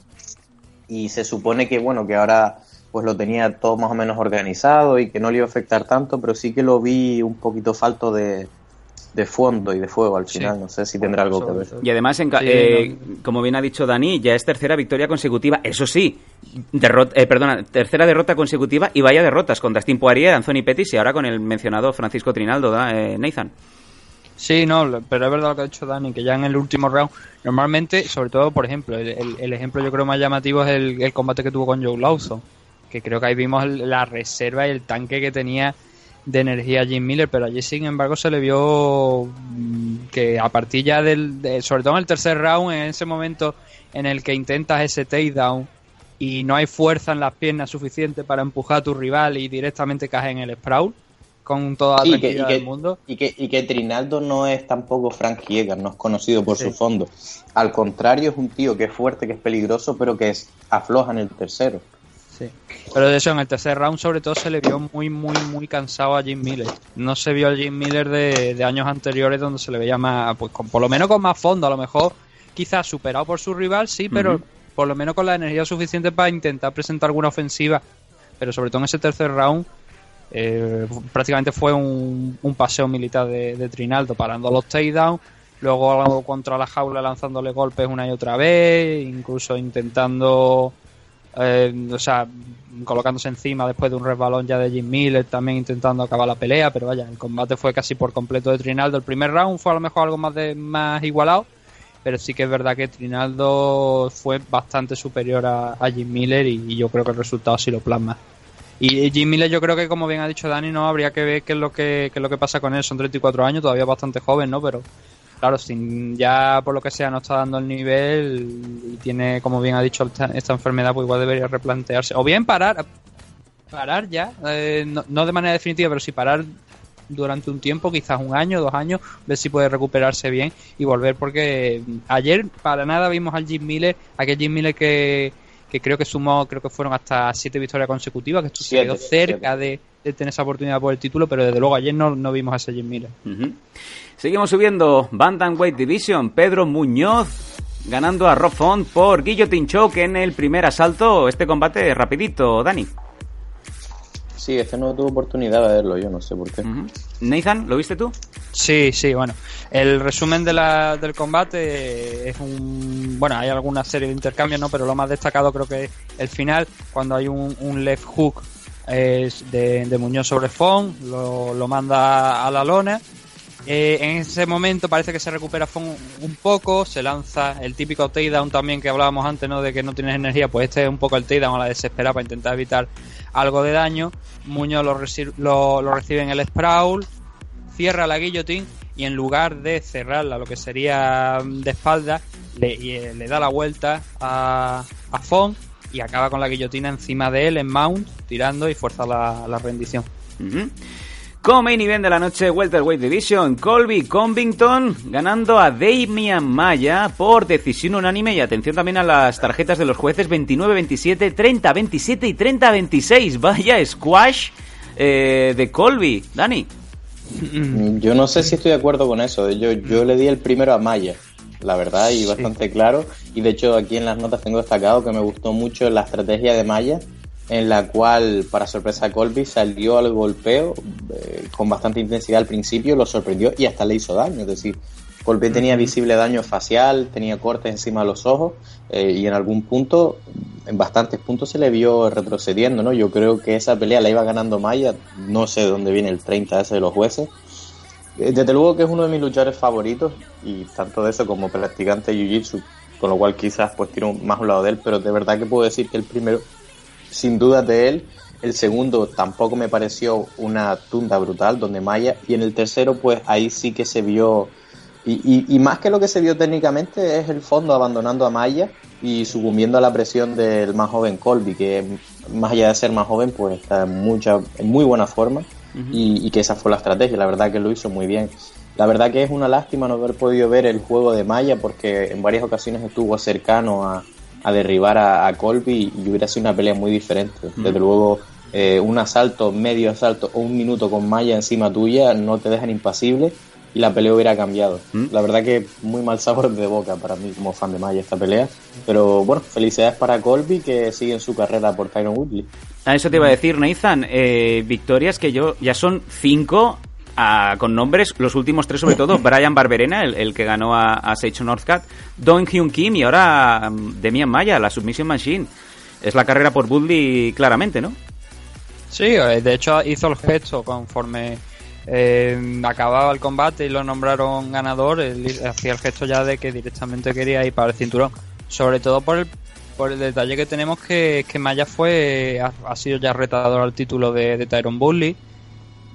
Con lo que sí, y creo además me parece, si no ando muy equivocado, me parece que fue incluso hasta el último. El último retador Sí. que tuvo. Sí, ¿no? Sí, fue sí. el último retador.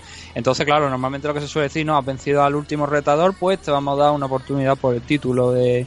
Que ahora mismo, pues como digo, decimos, lo tiene Tyron Bully. Sí, y entonces yo creo que sí, que sería una cosa adecuada darle esa oportunidad a, Covin, a, a Colby. Espera, igual ayer eh, una, una finalización lo hubiera acercado mucho más a, Sí, a la oportunidad por el título de la que está hoy día. Y además Vale. teniendo... Pero Sí. sí, que hay que, destacar, hay que destacar varios puntos en... Yo creo en el combate, que mm, es verdad, eh, yo creo que el análisis de, de Dani de lo que fueron los rounds, yo creo que estoy bastante de acuerdo. Yo creo que el, primer, el primero, quizá a lo mejor no tan claro para Maya, sí que se puede discutir, pero sí que creo que lo ganaba Maya y los otros dos de, de Colby. Pero hay que destacar la buena defensa de, de derribos de takedown que tuvo Kobe Covington ayer, que yo no tengo todos los. No, no fui contando takedown por takedown, pero sí que es verdad que a lo largo del segundo round paró mucho, pero en casi por, casi completamente seguidos, a lo mejor de parar, no, parar uno. O sea, mucho, mucho no todos, realmente. Sí, No- no realmente fueron todos. Efectivamente, fueron todos, ¿no? Pero quiero decir que, fue, que fueron una gran cantidad. Fueron una gran cantidad Sí, los sí, sí. intentos de, de Maya de intento derribarlo y no consiguió en ningún momento. Eso, por supuesto, supongo que a Maya pues lo dejaría con un poco más fuera de gasolina y provocaría la derrota de, al final en, en la tarjeta de, los- de los jueces. Mm, hemos hablado de Covington, Maya, habría que ver qué es lo que pasa con él. Ya tiene... Sí, yo- Sí, tiene una edad ya, pero sigue bastante bien. Ayer yo creo en el primer round Yo lo destacaba Dani lo hemos visto bastante bien en, en el yo lo, yo lo vi, yo lo vi, yo lo vi súper bien. Yo creo que fue más un problema de, de emparejamiento. O sea, Colby era una de las peleas, si no la peor pelea junto con Tyro para Maya, porque al resto de los welterweight te aseguro que los tira al suelo y los estrangula. Eh, Ya, pero pero básicamente es que Col- Colby es, que básica- es como eh, poco menos que como un juego de lucha, ¿no? La verdad que tenía los parámetros altos en todo lo justo y necesario para vencer a Maya. Y claro, en el resto pues no brillaba tanto quizás el golpeo, pero simplemente comparar esa fase pues ya él pudo trabajar en otros lados. Y aún así se las vio y se las deseó. Hasta que Maya no estuvo cansado realmente, no le pudo hacer gran daño. Y me atrevo a decir que si Maya tuviera un poco más de fondo o él no estuviera tan bien preparado, eh, lo vi hasta más fino el golpeo inicialmente en el primer asalto. Pues le ganó con cardio y con presión, más que con otra Claro, cosa. eh, hay una diferencia de año entre los dos. O sea, que no es que sea poca cosa, ¿sabes? Y además ya son. Ya No, y, del, y, del, y del estilo también. Maya con Sí. su edad nunca Ya, pero fue a ver, súper lo del clase estilo- tampoco. Sí, siempre- Pero lo un del estilo técnico. también, lo del estilo también es una cosa que hay que cogerla con, ¿sabes? Con alfileres, porque tú no puedes, obviamente si tú quieres ser campeón, tú tienes que poder ser capaz de ganar en todos los estilos. Ser capaz de, de imponerte en todo. Entonces, claro, no. Sí, eh, obviamente No. Colby Covington es más striker que es muchísimo mejor striker de lo que puede ser imposible. Demian Maya. Pero, mm, claro, a ver, si eres campeón te vas a enfrentar a todo tipo de rivales. Eso, no, eso creo que es innegable. A ver, tú no tienes que ser. eh, No, no tienes por qué ser bueno, en no todos los ser bueno en todo. Básicamente tú tienes que ser capaz de llevar la pelea a tu terreno, porque Sí. nadie es bueno en todos sitios. Y entonces Maya lo que falló es llevarlo a su terreno. Claro, sí, ¿Puede Maya ganar esta pelea? Sin duda. Un pequeño tropiezo y se hubiera acabado la pelea. Con lo cual, pues simplemente fue un término de rendir. No, Pero no pudo Dani, implementar que- su juego. Pero lo que yo quiero, lo que yo quiero dar a entender es que tú no realmente no deberíamos estar poniendo el tema de no es que el estilo de, de tal luchador es malo para, para Maya, porque tú mismo lo has dicho principalmente. Maya lo que tenía que haber eh, lo que tenía que haber logrado para ganar el combate era imponer su estilo y no lo consiguió. Entonces no podemos sí decir que no, que el es estilo es malo o es que deja de ser malo. Entiendo lo que quieres decir, pero no sé si no, pero vamos a ver, lo que, lo que te estoy diciendo es que, eh, eh, es que- vamos a ver, yo no sé si tú llegaste a jugar Pokémon en tu época. Tengo dos, tengo el plata y el rojo. El Pokémon de fuego más crema de la historia y aparece un Pokémon de agua y te pule. Lo que te quiero decir es que lo que tú dices es un ideal que es imposible Siempre habrá alguien que tiene un, un juego en concreto que es efectivo contra el tuyo y es imposible evitarlo. Y este es el de Maya. Al 90% del resto de la división te lo fuma. ¡Boom! ¡Boom, boom, boom! Bueno, nos vamos a ir. Nos vamos a ir con este statement de Dani Domínguez al combate estelar de la noche.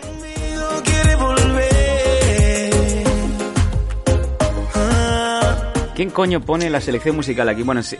En la Middleweight Division, Derek Branson ganando con fuerza y con autoridad en el primer asalto por puñetazo por KO al Lioto el dragón Machida. Dani, eh, ¿qué decir? Derek Branson, bueno, pues eh, haciendo lo que se esperaba, ¿no? Sí, Derek Braxton eh, en su línea, nadie dijo nunca que no tuviera capacidad de finalizar. De hecho, en el pasado, cuando ha perdido, ha sido precisamente por ir a por la finalización demasiado rápido, cansarse y después llevarse una curada, ¿no? Volvió a salir fuerte y en este caso, pues, pues le cuadró.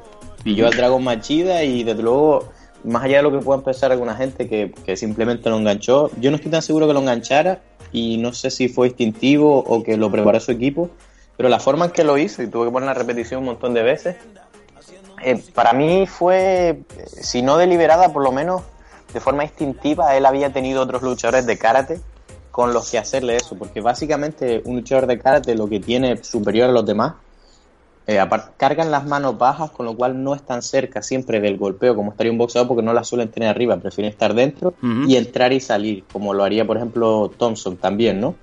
Correcto. Eh, en este caso tienes que tener cuidado porque él va a entrar, te va a golpear y se va a ir.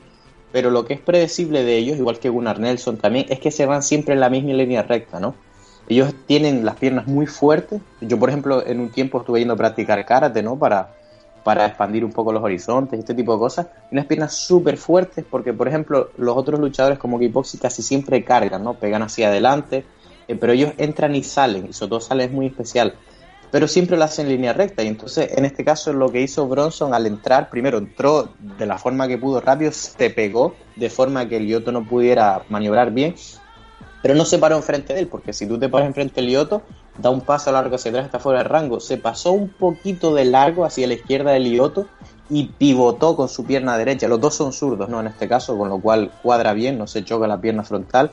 Y al pivotar, pues obviamente, si él gira a la izquierda y Lioto no gira a su izquierda también para enfrentarlo, está en la espalda de Lioto, ¿no? Pero ¿qué ocurre? Al girar Lioto está con las piernas cambiadas y está recto. O sea que ha perdido la habilidad de salir hacia detrás. Y ese fue en el momento cuando lo dejó un poco enterrado, donde vino con el gancho de izquierda y lo enganchó. Y, y fue limpio, o sea, se, se notó que fue un movimiento que Lioto no previó, es decir, estaba enterrado en el suelo, no pudo ir hacia atrás como siempre, porque si hubiera hecho, se hubiera chocado con Bronson. Es decir, Bronson fue hacia donde estaba la ruta de escape de Machida, pivotó, lo dejó plantado y lo enganchó con el gancho de izquierda. Me pareció magistral, la verdad. No sé si fue sin querer o queriendo, pero vean la repetición para que vean. Lioto no tiene la opción de ir hacia atrás como siempre hace y volver a entrar con la contra. Se queda como enterrado ahí y es donde lo noquea. Acabamos de poner el retweet de la repetición de, de los momentos finales de ese combate. Y no Ethan, me gustaría saber tu punto de vista y que también me digas si crees que el árbitro se echa encima de, de Branson para parar el combate un pelín tarde. Porque nos vuelven a, a traer recuerdos de eh, esas paradas de árbitro bastante más tarde de lo normal, en donde hay un par de, de puñetazos que llegan cuando ya el rival ya está noqueado.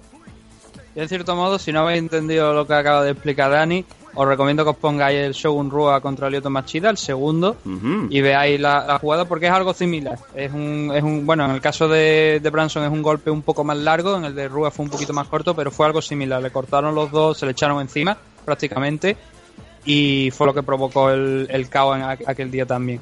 Aquí fue un- aquí duró un poco más lo- el combate, pero sí que fue, a- fue algo por el estilo, exactamente. Yo creo que muchos de muchos luchadores, de hecho, se han enfrentado a Lyoto Machida desde aquel enfrentamiento contra Rua, que fue una de las primeras, de- no, de hecho fue la primera derrota de Lyoto Machida. Yo creo que ya empezaron a averiguar el juego, porque de hecho a partir de ese entonces cuando hemos visto la mayoría de derrotas de, bueno, por no decir todas las derrotas que han llegado en la, la carrera de Lyoto Machida llegaron a partir de ese momento.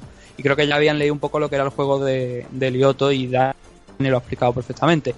Eh, hemos hablado de si, si el, el árbitro lo para un poco tarde. Bueno, eh, yo lo, sí que es verdad que el árbitro puede hacer un poco más, porque en el momento en el que el Lioto toca el suelo, yo creo que ya está prácticamente ido y podría haber evitado a lo mejor algunos golpes más, pero bueno, Eh, hay veces que están más rápido y veces que están más lento a la hora de reaccionar. No creo que tampoco debamos culpar al árbitro en esta ocasión porque hace lo que puede, se le echa encima de la manera en la que puede para evitar un pedazo de toro un pedazo de, de mamotreto, ¿no? Que es Derek Branson, que es enorme, pues hace siempre lo que se puede. Por, por suerte no era un Cecil People que hubiera empujado a Derek Branson y hubiera caído en Lioto, encima de Lioto Machida pegando un rodillazo o alguna cosa peor, ¿no? Bueno. O pisándolo en la cabeza. Ups, ups, Eso ups. entiende mucho cierto. Ups. Ciertos luchadores y ciertas personas. Eh, Nathan, tercera derrota consecutiva de Lioto y esta derrota viene dos años después de su última de su último combate contra Joel Romero. Derrotas de contra Luke Rojo, Joel Romero y ahora con Derek Branson. ¿Qué va a ser lo siguiente para el dragón? Hay que recordar una cosa, que este era el primer enfrentamiento de Lyoto Machida después de la sanción por dopaje que, le, que, que tenía encima. Eh, y para haber estado dos años Sí, fuera, pero- yo creo que la velocidad de Lyoto Machida no había variado mucho al respecto de... Sí, no se le, no se le- es que lo pilló, lo pilló, o sea, es, que es difícil de decir, no, no se le vio viejo, no se le vio cansado, haciendo errores, haciendo... Le pilló, o sea, tiene- se lo montó súper bien, es que eso le puede ocurrir a cualquiera, la verdad que no es una pelea para decir, Buah, deberías retirarte, te están pegando hasta la ring girl", ¿sabes lo que te digo? Sí, eso le Hombre, si fuera Ariane Celeste, hay que recordar que Ariane Celeste le estampó el tacón a un novio en la cara, ¿no? Con lo Sí. cual, eh, si fuera Ariane Celeste, habría que di- discutirlo un poco, ¿no? Sería interesante Eh, saber si Dani Domínguez tiene algún contacto con alguna ringel, alguna nota. Más que nada porque ahora estoy coleccionando notas que le dejan las eh, amigas de No, Daniel Domínguez. Vale. A ver, el caso, estábamos hablando de Lyoto Machida. Sí, perdón. Que, como te digo, 39 años, lo, yo- Dani y yo lo estamos diciendo, lo hemos visto bastante bien, de, tanto de velocidad, parece que el tiempo no había pasado para él. Ujú. Pero es el estilo a lo mejor lo que pesa un poco, ¿no? Porque ya, como digo, ya han empezado a apretarle las tuercas y ya saben exactamente por dónde atacar a, a Lioto. Y también hay que destacar una cosa, que ha perdido prácticamente contra lo mejor de la división y del mundo. Cierto. Estamos hablando de Mauricio Rúa, John Jones, Phil Davis, Chris Weyman, Luz Rojo, Joel Romero, Derek Branson. Son todos del 5-2, de, de- entre los cinco primeros contenders de una división y de otra, de la light heavyweight y de la middleweight, con lo cual no se puede decir que prácticamente que haya perdido contra gente de nivel medio bajo para lo que es el estándar de los top 10 de UFC. O sea, Bien ha visto. perdido contra gente importante, con lo cual yo creo que eso ya depende ahora mismo de él, de si quiere seguir compitiendo y de su UFC también le, le pone ese contrato sobre la mesa para seguir compitiendo. Yo creo que puede hacerlo, puede obtener alguna pelea más eh, a nivel medio. Eh, creo que Derek Branson era un rival fuerte, quizás demasiado fuerte a lo mejor para su primera pelea en dos años, a pesar de, como te digo, que no había visto nada mal a nivel físico, pero igual debería haber tenido una pelea de, por decirlo de alguna manera, de calentamiento, ¿no? Contra alguien de, de un poquito de menor nivel y demostrar si se encontraba en forma. Pero bueno, la forma, como te digo, bien, pero igual la técnica ya no le sirve para, para el máximo nivel. Así pues queda analizado y cerrado este combate, así como todo el resto de la card de este UFC Fight Night, eh, que era la 119, eh, también subtitulada Branson contra Machida, en el gimnasio de Ibirapuera en Sao Paulo, Brasil, 10.000 espectadores para el evento, que estuvo, la verdad es que estuvo muy bien. Y bueno, lo siguiente ya es la semana que viene, ese UFC 217. El análisis obviamente lo vamos a dejar de cara a si tenemos Patreons esta semana para ya poder inaugurar también los contenidos extra. O sea, Un combatazo perdón, previa. previa, que tendremos, Hay correcto, que tenemos previa de, porque si no... de la que puede ser tranquilamente la mejor card del año eh, de UFC, porque vaya pedazo de card que va a celebrarse en el Madison Square Garden. Cada vez que vuelven a Nueva York traen, de verdad, ponen toda la carne en el asador. No digo nada, eh, Michael Bisping contra George St. Pierre, Cody Garbrandt contra TJ Dillashaw también, con el cinturón Bantamweight en juego. Eh, también como el cinturón de paja femenino, Joanna Jędrzejczyk contra Rose Namajunas y cerramos esta main card de lujo con Stephen Thompson contra Jorge Masvidal y Johnny Hendricks contra Paulo Borrachina. Brutal. Qué locura. Qué locura. Ahí Y además, la- si te miras la carta preliminar, también hay dos o tres nombres interesantes. se nos que- queda se nos queda fuera de la cara, atención, combates como Mickey Gall contra Randy Brown, Joseph Duffy contra James Big y Ovin San Pro, un señor que en un main event gana con, con ese grandísimo con esa grandísima choke contra Corey Anderson en el Fight Pass. Fíjate tú cómo está yo, tengo, descargado. yo tengo mi duda de si esto está bien puesto, fíjate tú. Sí, sí, yo cuando lo he mirado digo, no puede ser. Pues sí, porque Sam sí. Cruz no jala mucha audiencia tampoco. Hay veces que entra bastante aburrido y no es un tío que tire, tire mucho. Si te fijas cuando se ve el evento principal, casi siempre era por el otro. O era típica Fight Night así lejana, ¿sabes? De todas formas, es como todo, UFC 200 y estas Fight Night tan tan grandes, te puedes encontrar hasta un Frankie en la preliminar cuando Sí, sí. salen todas las estrellas. Cierto. Pero también hay que hacer un apunte sobre este enfrentamiento, que es que este enfrentamiento realmente iba a ser Patrick Cumming contra Corey Anderson, pero Ah, vale, vale, ha habido un problema de última hora, una el famoso gran libro de las excusas de, de Minotauro Nogueira, ¿no? De I had staff. Pues Patrick Cumming ha tenido staff también, ha tenido una infección y ha tenido que salirse de este combate y han incluido a última hora a Visan Pro. Por eso también a lo mejor explica un poco la situación en esta car preliminar. Pues eh, vaya card, vaya eventazo UFC 217 y como bien hemos eh, puntualizado, sí empezamos a, a tener amigos que se unan a Patreon durante la semana, buena cuenta de ello haremos, una, una previa como es debido, exclusivamente para vosotros y si no, pues eh, ya la semana que viene desde luego haremos ese análisis en profundidad con Dani y con Nathan. Nos vamos a ir ya directamente a la despedida y cierre aquí en MM Adictos.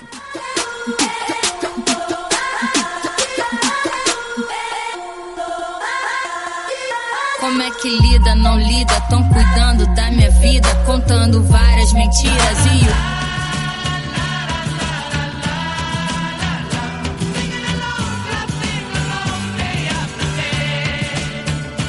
Let's go back. Sintonía clásica, esta semana no ponemos la de yo traigo la cocaína, eh, venimos una vez más al Shapeshift para decir adiós en el barco de los elfos. No sé si se nos ha quedado algo fuera de, de la tarjeta de la plantilla, Nathan, eh, alguna cosita para mandar eh, a alguien en el barquito que nunca vuelve. Mm, No, la verdad es que, bueno, sí, sí que teníamos alguna cosilla que era de ese Raw FC 43 que se celebró, más que, eh, bueno, también obviamente invitó a la gente porque le ha hecho un vistazo, ¿no?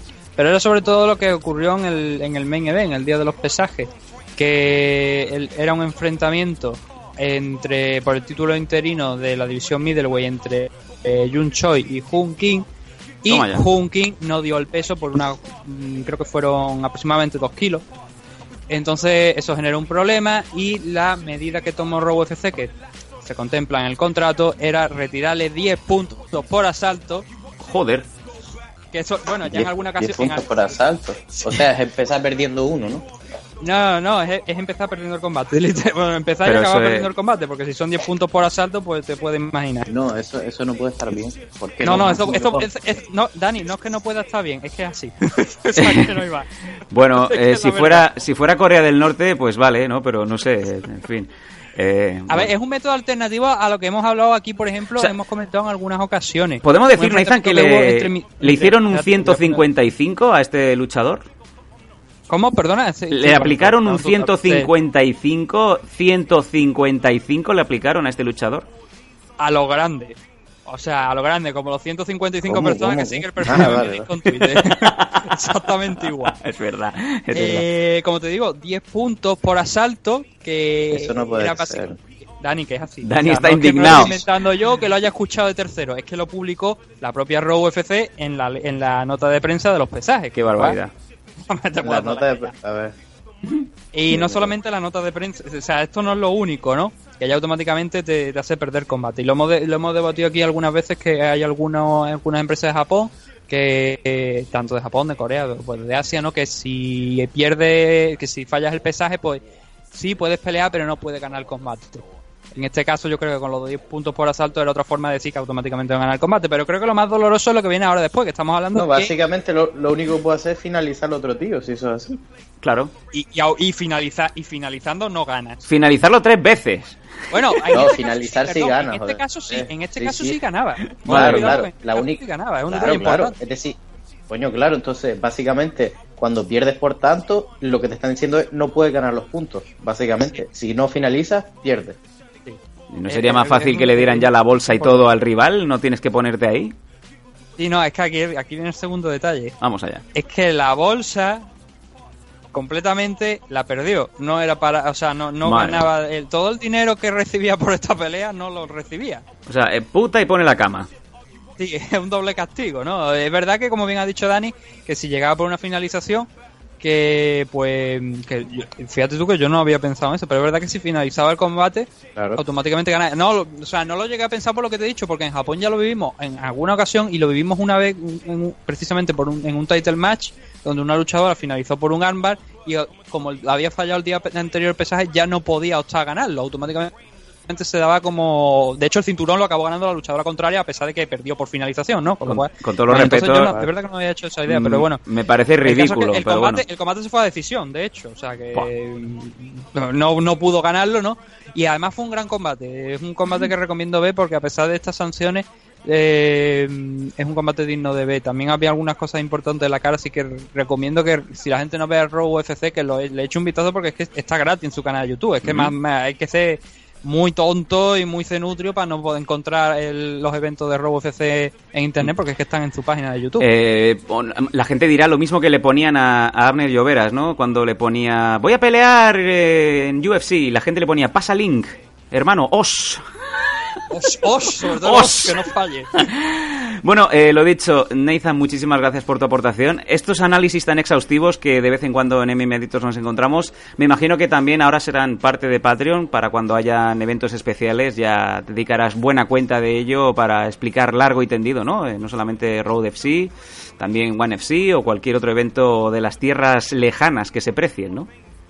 Sí, eh, yo de hecho creo que es algo bueno porque es verdad que el, la mayoría del público no demanda UFC y creo que también a la gente que realmente quiera, que yo creo que serían los que estarían aportándonos algo en el Patreon, podríamos tratar eso, esas empresas eh, con más detalle, más allá de, por ejemplo, eso cuando Daniel pelee en, en ese evento de Pancrase, pues comentar no solamente ese- esa pelea, sino también todo el evento, que también es fácil de encontrar los shows de Pancrase, además son largos, ¿no? Yo creo que Fran, no sé si va a viajar a Japón, pero si Fran viaja a Japón con Creo todo el sí. equipo, a- pues, pues imagínate, eso va a se va a sentir allí va a decir, hostia, qué guay, esto va, y va a coger más idea para FL y 20 eventos, 20 combates no, os va a encontrar 30 y 40 si hace falta, ¿no? ¡Qué Sí, barbaridad! me da que Van, Van Frank como promotor de la otra empresa donde se compitió eh, eso, el diga, Road to va- Pancrase, a y a después va- vamos a ver a Fran subió en el ring de Pancrase dándose la mano con Sí. el promotor.